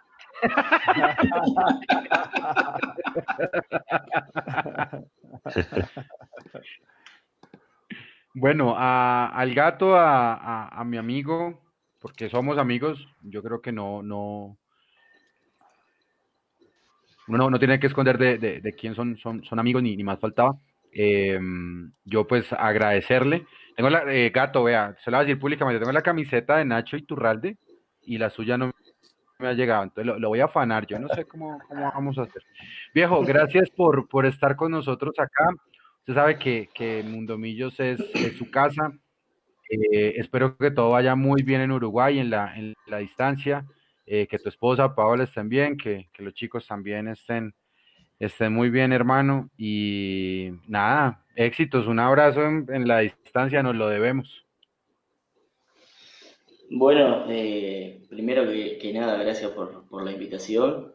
Eh, la verdad que sí, eh, somos amigos y, yo siempre te agradecí el, respeto porque no quiere decir que cuando uno jugara mal o algo no, no quiere decir que uno no lo criticara, sino que bueno, hay críticas y críticas y uno sabe cuáles son con respeto y cuáles son malintencionadas y bueno, como siempre uno aprende de de todas esas cosas, el respeto a mi familia, eh, sobre todo, que es lo que yo, eh, lo que yo más valoro eh, del país, de la ciudad. yo me traigo, más allá de los recuerdos deportivos, lo más lindo que tengo, que es que mi hijo, el más chico, nació allá. Entonces, bueno, es algo que, que voy a tener para toda mi vida, ese agradecimiento a toda la ciudad, al país, a, toda, a toda su gente. Y bueno, a todos ustedes, eh, como siempre, como dice Johnny, nos, nos cruzamos en el estadio, y alguna vez compartimos alguna nota, bueno, ese respeto que, que, hubo siempre sigue existiendo y, y que sepan que, que, de mi parte siempre voy a estar dispuesto y agradecido porque quiere decir que después de tantos años y se siguen acordando de unos que uno dejó una bonita huella y, para uno eso es importante. Bueno, amigos, esto fue Mundo Millos Live número 40 en cuarentena. Ya vamos para 101 días de decreto de cuarentena obligatoria nacional. Los casos crecen exponencialmente, los matemáticos saben mucho más de esto. El modelamiento, los datos, y la pandemia se acelera, no tenemos protocolos, no sabemos quién va a hacer las pruebas COVID en, en Colombia, no sabemos si el presidente de la DIMAYOR sigue, y bueno, y después hablaremos No un poquito más de actualidad. No sabemos nada, solamente sabemos, Sí. el gato y Johnny, cuando- señor, señor, no, que cuando se acabe la cuarentena para mi familia me avisan, porque creo que somos los únicos que estamos todavía encerrados. y los que, nece- y los que Ya necesitamos todo el mundo está por fuera. Sí, claro, y los que necesitamos ir a trabajar rogando para los que no tienen que salir, no salgan. Pero bueno, amigos, esto fue Exacto. Mundo Millos Live número 40. Un abrazo para todos ustedes. Gracias por, le- por estar en el, en el chat. Nico Molano, la magia detrás de todo esto. Eduardo Zabalaga, Mechu Jiménez, Luis Gabriel, Juan C. Gómez y a nuestros amigos eh, José Luis Tancredi y Johnny Ramírez. Mi nombre es Leandro Melo y muchas gracias por estar en Mundo Millos.